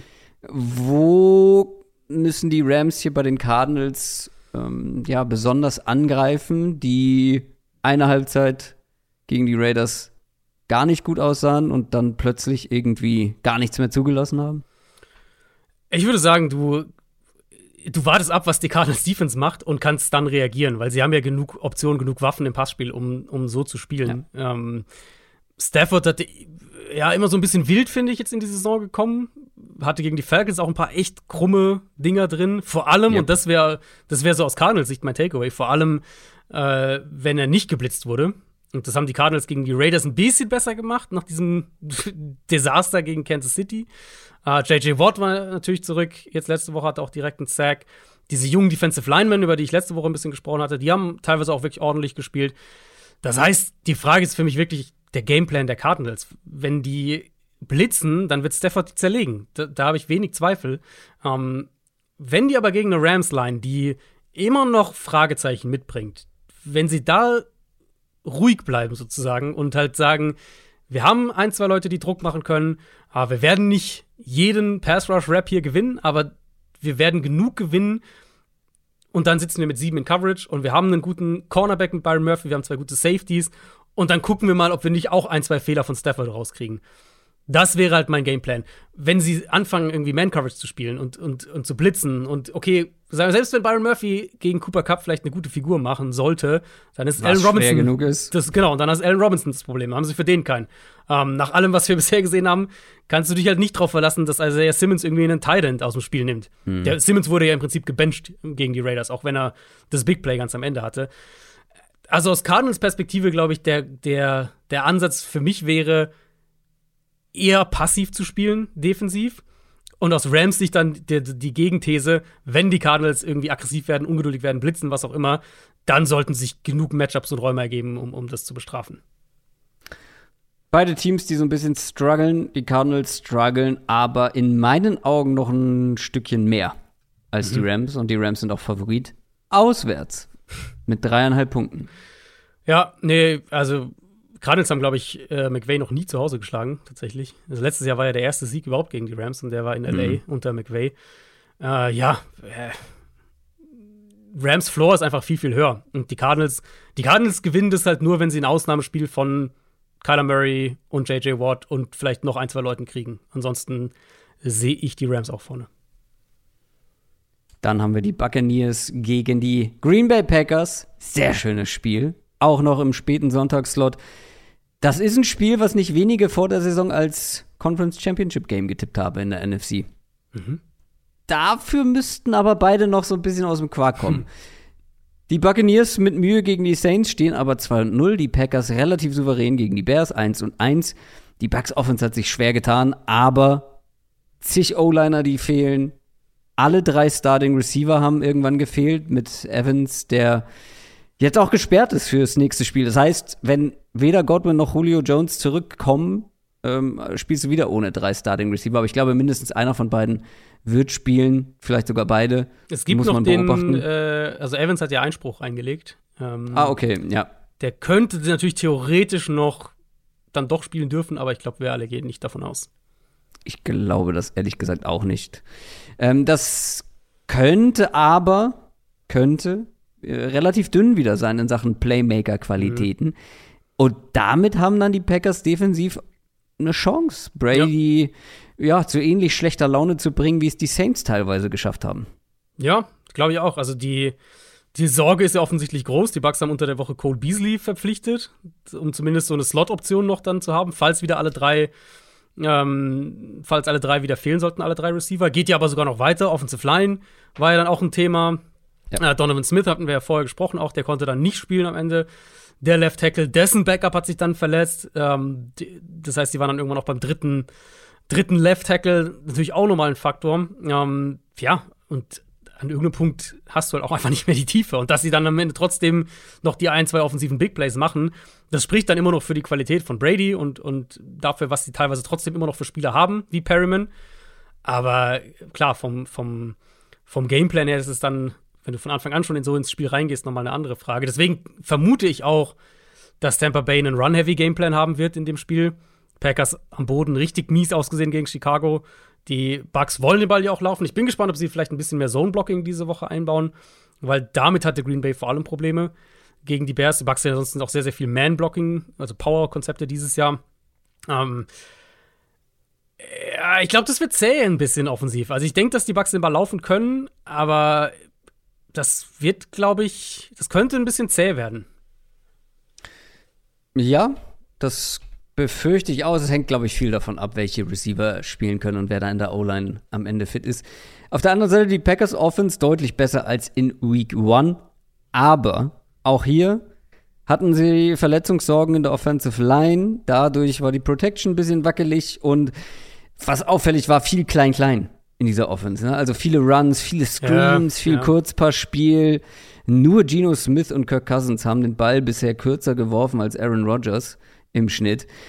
D- Das Ding ist, bei all dem sind sie trotzdem noch gefährlich. Also gerade über die beiden Running Backs. Im Run-Game, aber auch im Screen-Game. Und die O-Line könnte wieder besser aussehen. Also das sollte eigentlich ja Mut machen aus Packers Sicht, auch wenn sie auf eine starke Bucks Defense treffen. Mhm. Ich glaube ehrlich gesagt, dass man sich aus Green Bay Sicht so ein bisschen damit anfreunden muss, dass das nicht das letzte ja. Mal war, dass die Offense so aussieht. Das glaube ich auch. Ähm, ja, ist ja auch irgendwo das, wie sie die jetzt zusammengebaut haben. Ich meine, klar hoffst du dann aus Packers Sicht drauf, dass ein Christian Watson irgendwann mehr noch ein Faktor wird und dann auch dieser Field Stretcher wird, der das alles so ein bisschen entzerrt, aber vom Grundding her ist es eine Offense, die viel über das Run-Game und über die Running Backs auch im Passspiel aufgebaut sein wird. Und gerade ja. diese Woche denke ich, dass sich das auch nicht ändert, weil du spielst halt gegen eine Defense, die dieses Spiel gegen die Saints maßgeblich gewonnen hat. Ich glaube, das ist nicht zu viel gesagt aus Bucks Perspektive. Ja. Ähm, Tampa hatte Keem Hicks verloren für ein paar Wochen. Das heißt, Defensive Line so ein bisschen geschwächt und hatten früh in dem Spiel auch Probleme mit dem Run-Game der Saints. Dann irgendwann haben sie einen besseren Zugriff drauf äh, bekommen. Und ja, ich meine, klar, es geht gegen Aaron Rodgers und du kannst nicht einfach sagen, wir gehen all in auf den Run. Aber ich kann mir schon vorstellen, dass die Bucks da die Box zustellen, auch immer wieder mal blitzen, aggressiv diese, dieses Kurzpassspiel angehen und dann halt sagen, okay, dann, wenn uns Christian Watson irgendwie zweimal tief schlägt, dann ist es halt so. Aber wenn wir das ganze Kurzpassspiel und, die, und das Run-Game und so weiter, wenn wir da einen Zugriff kriegen, dann wird es wahrscheinlich schwer für Green Bay, den Ball zu bewegen. Und jetzt ist Alan Lazar ist wieder da, war ja auch gleich ein Faktor dann.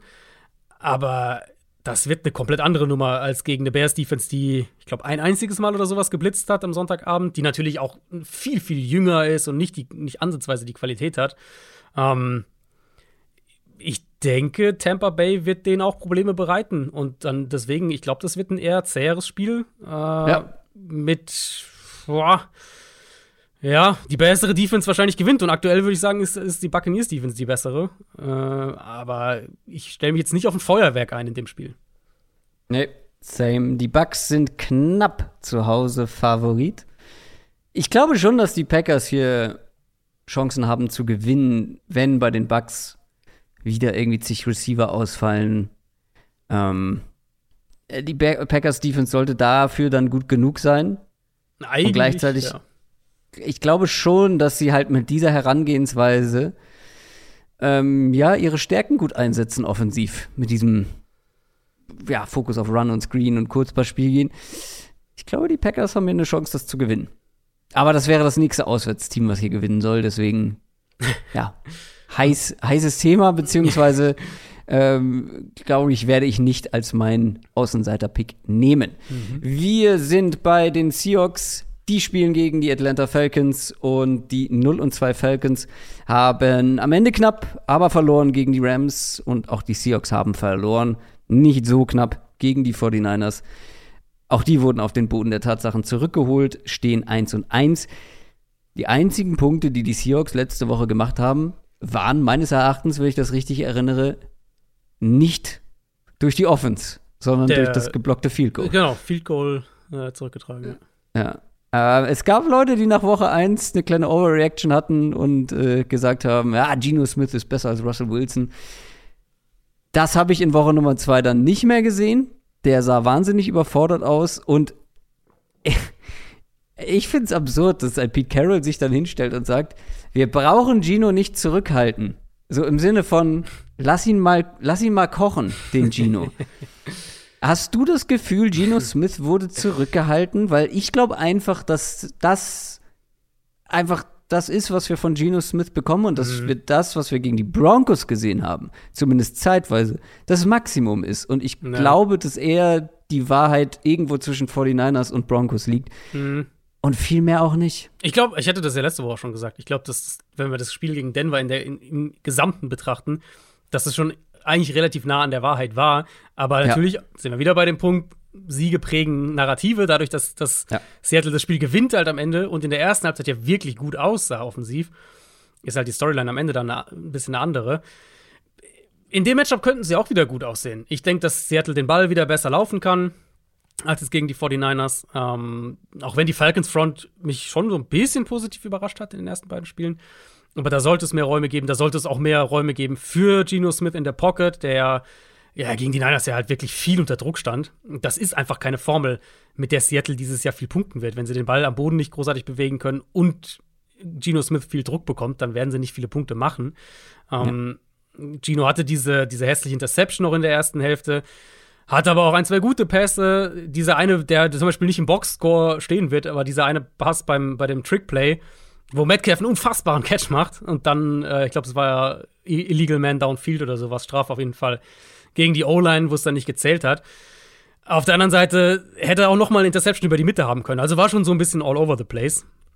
Ähm, und wenn wir jetzt die ersten zwei Spiele so im Gesamten nehmen, Seattle hat jetzt schon in den ersten beiden Spielen 38 Offense Plays weniger gespielt als ihre Gegner. Das ist mehr als ein halbes Spiel für die meisten Teams, 38 Plays. Mhm. Ja, ich bin ein bisschen gespannt drauf auf das Duell Falcons Secondary gegen Metcalf und Lockett. Atlanta hat da Qualität, Seattle hat natürlich da auch Qualität. Ich denke, es wird wieder ein bisschen runder aussehen als gegen jetzt die Niners, einfach weil sie an der Line of Scrimmage ein bisschen mehr Luft zum Atmen kriegen. Aber wer jetzt irgendwie Wunderdinge von Geno Smith und, und der Passing Offense erwartet, der wird, glaube ich, das ganze Jahr über enttäuscht sein. Also ich glaube, so 20 Punkte und ein guter Auftritt vom, von der Rushing Offense ist so das, der realistische Best Case in den meisten Matchups für die Seahawks. Dann gehen wir in 23 von mir aus. Und was erwarten wir gegen eine Falcons Defense? Ja, gegen die, gegen die man eigentlich ja doch gut den Ball bewegen kann. Ich denke, wie gesagt, ich denke, dass sie den Ball ein bisschen besser laufen können und, und dann Gino Smith auch ein bisschen ein, zwei Plays mehr macht. Vielleicht nicht diese, diese äh, negativen Plays hat, die er jetzt gegen die Niners hatte. Und ja, roundabout 20 Punkte. Ich glaube, das ist eine gegen, eine, gegen, eine, gegen die Falcons Defense wahrscheinlich eine, eine faire Prognose. Ist halt die Frage, ob die Falcons Offense mehr machen kann, weil in Teilen oder zeitweise sieht es schon danach aus. Mhm. Das Ganze ist nur nichts für schwache Nerven, also Marcus Mariota vor allem. Das ist Tag und Nacht. Also ja. in beiden Spielen bisher gewesen. Gute Plays, katastrophale Plays, alles dabei. Ähm, das ist jetzt aber ein eigentlich ja relativ dankbares Matchup gegen eine auch nicht besonders überzeugende mhm. Seahawks-Defense. Ja. Ja, ich habe es ja letzte Woche schon ein bisschen ausgeführt. Ich habe auch in der, ich, in der Bonusfolge, wo ich so ein bisschen Woche 1 nochmal rekapituliert habe, auch ein klein wenig drüber gesprochen. Das ist eine Offense, die, glaube ich, Spaß machen kann. Und die, glaube ich, auch in puncto Gameplan, defensiver Gameplan, mh, hm, so ein bisschen unangenehm sein kann. Drake London sieht echt gut aus. Gegen Seattle würde es mich nicht wundern, wenn wir jetzt das erste Mal so ein Kyle Pitts-Spiel bekommen. Auf das mhm. warten wir doch so ein klein wenig. Einfach, wo er die Seahawks auch ein, zwei Mal tief erwischt, weil das fehlt noch so ein bisschen in der Offense. London ist halt echt auch mehr, das wussten wir auch vorher, der, der Possession-Receiver, wenn er auf X ist, der auch Yards nach dem Catch machen kann, ähm, aber der jetzt keine Defense tief verbrennt. Mariota, ich habe mal nachguckt, in Woche 1 keine tiefe Completion bei zwei Versuchen, letzte Woche eine tiefe Completion, aber auch eine Interception mhm. tief. Mhm das war jetzt natürlich auch gegen die Saints und die Rams, wo man davon ausgehen musste, die Falcons werden wahrscheinlich in der Line Probleme haben, die werden wahrscheinlich eher ein bisschen übers Run-Game, Kurzpassspiel kommen müssen. Gegen Seattle sollte der Gameplan da anders aussehen. Jetzt, Seattle hat einen Pass-Rusher bisher mit Uchenna Bosu, der so ein paar Flashes hatte. Aber vom, von der Pass-Rush-Qualität her natürlich kein, nie, kein Team, wo du jetzt Angst hast und drum herum schieben musst. Deswegen denke ich, dass die Falcons den Ball einigermaßen laufen können, auch mit dem Option-Run-Game dass sich dann auch die Gelegenheit für ein paar Shotplays ergeben sollten. Und da ist Pitts immer noch ihre beste Wahl. Die Seahawks sind aber Favorit mit zwei Punkten. Da bin ich gespannt. Gut, sie spielen auch zu Hause. Ähm, einer der wenigen Heimfavoriten. Aber die Falcons haben ja definitiv eine Chance. Ja, ich finde, das ist ziemliches Duell auf Augenhöhe. Wir kommen zum Sunday Night Game. Die Denver Broncos spielen gegen die San Francisco 49ers. Beide stehen 1 und 1. Die 49ers haben gewonnen gegen die Seahawks. Die Broncos haben die Texans geschlagen. Gewonnen, ja. Überzeugend. Bounceback. Hm. Offensiv eher nicht von den Broncos. Nee. Drei Problemstellen. Mal gucken, ob du mitgehst. Wahrscheinlich schon, weil sie sind offensichtlich. Coaching-Entscheidungen, mhm. Fourth Down, ey, es läuft noch so gar nicht. Alles, aber was Game Management betrifft. Ja. Da würde ich noch ein bisschen, ja, ein bisschen zurückhaltend bleiben, weil das ist ein Rookie-Head Coach. Da muss man vielleicht auch erstmal reinkommen. Waren jetzt erst zwei Spiele. Trotzdem etwas, was man beobachten sollte. Die Red Zone Offense ist nach wie vor nicht existent. Verletzungssorgen. Punkt 3. Wenn Jerry Judy KJ Hamler und zwei Guards ausfallen oder zeitweise nicht dabei sind und ja. auch alle fraglich sind mhm. für das nächste Spiel, dann guckst du auf diese Offense aufs Papier und plötzlich ist diese in der Theorie angsteinflößende Offense gar nicht mehr so gefährlich. Ja, ja, ja äh, gut zusammengefasst und halt, also generell auch die, das ist einfach noch so viel Sand im Getriebe, was, was alles angeht, habe ich so das Gefühl.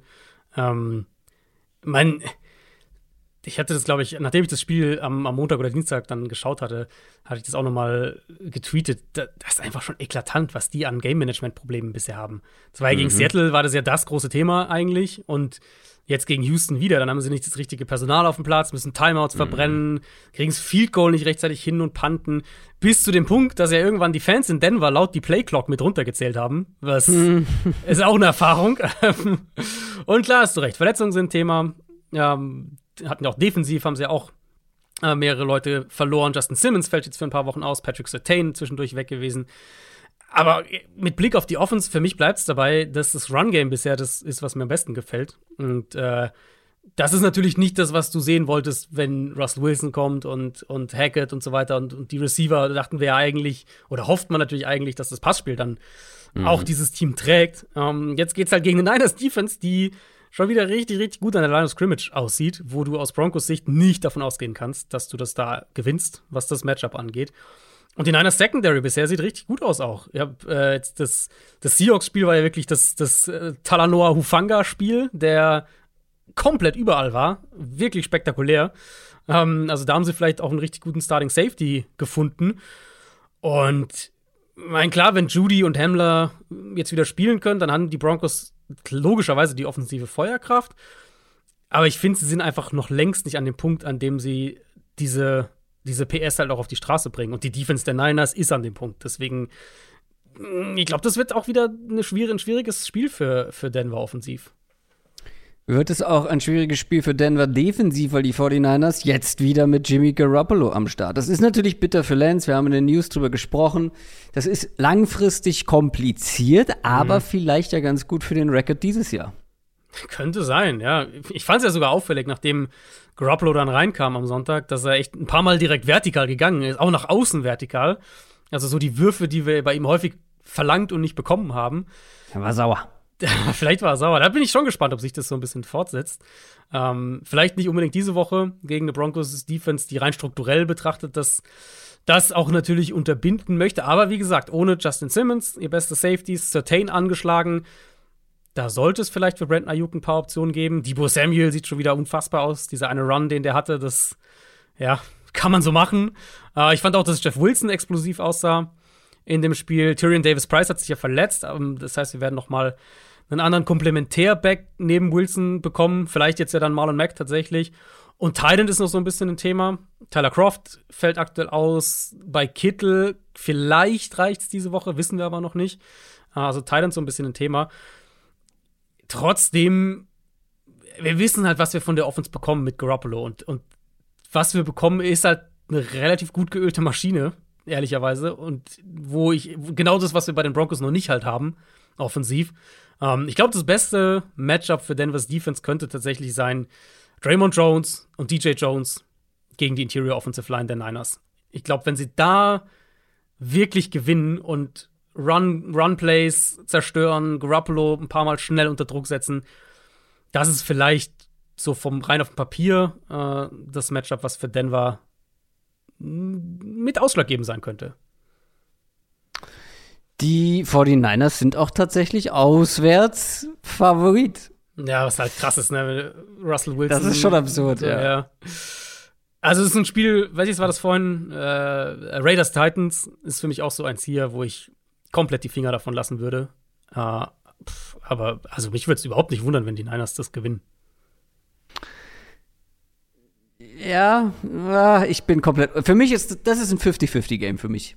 Ja. Das ist ein komplettes ja, 50-50-Game, weil die Broncos haben halt trotzdem noch, gerade wenn irgendwie Judy wieder mit dabei ist, äh, haben die die offensive Qualität, um da Schaden anzurichten. Und bei Garoppolo, ja, gut geölte Maschine, die ganze Offense, aber auch halt immer mal gut, um ein paar Bälle wegzuwerfen. Schauen wir mal, bin ich sehr gespannt drauf. Und dann sind wir beim letzten Spiel angekommen. Monday Night Game, die New York Giants treffen auf die Dallas Cowboys. Natürlich ein bisschen dürftig geplant in der, in der Theorie, das als Monday Night Game. NFC East zieht immer. NFC East zieht immer, aber die Cowboys natürlich ohne Dak Prescott, aber sie haben überraschend gewonnen gegen die Bengals, stehen 1 mhm. und 1 und die Giants sind ja aktuell ein Top-Team. Traumstart, mhm. 2 und 0 Sieg, äh, beziehungsweise nach Sieg gegen die Panthers. Die Giants, ich meine, ja, zweimal knapp, aber zweimal gewonnen. Was macht die Giants so stark und ähm, können sie das aufrechterhalten, gerade offensiv? Ähm, ich werfte nur mal so ein, ein Matchup in den Raum. Ich habe ein bisschen Sorge um Daniel Jones. Niemand stand mhm. prozentual mehr unter Druck und jetzt kommt der individuell beste Pass-Rusher der ersten ja. zwei Wochen mit ja. Micah Parsons. Ja. Und da steht ein Rookie mit Evan Neal, höchstwahrscheinlich. Mhm. Das wäre auch meine, meine große Sorge, ja. Ja, ich meine, die, die Cowboys haben das Spiel gegen die Bengals gewonnen, indem sie halt die so ein bisschen, haben wir vorhin gesagt, so ein bisschen auf dem, auf dem falschen Fuß erwischt haben, früh offensiv, schnell zweimal gescored haben und dann halt defensiv das wirklich gut gemacht haben. Und da muss ich sagen, nach zwei Spielen ist die Sample Size natürlich klein, aber die Cowboys Defense Regression, die ich so ein bisschen, oder die nicht nur ein bisschen, die ich definitiv vermutet hatte, bisher ist die überschaubar noch und das liegt halt vor allem an Micah ja. Parsons, der einfach, ja, also nach zwei Spielen muss er der, der Favorit auf den Defensive Player of the Year sein.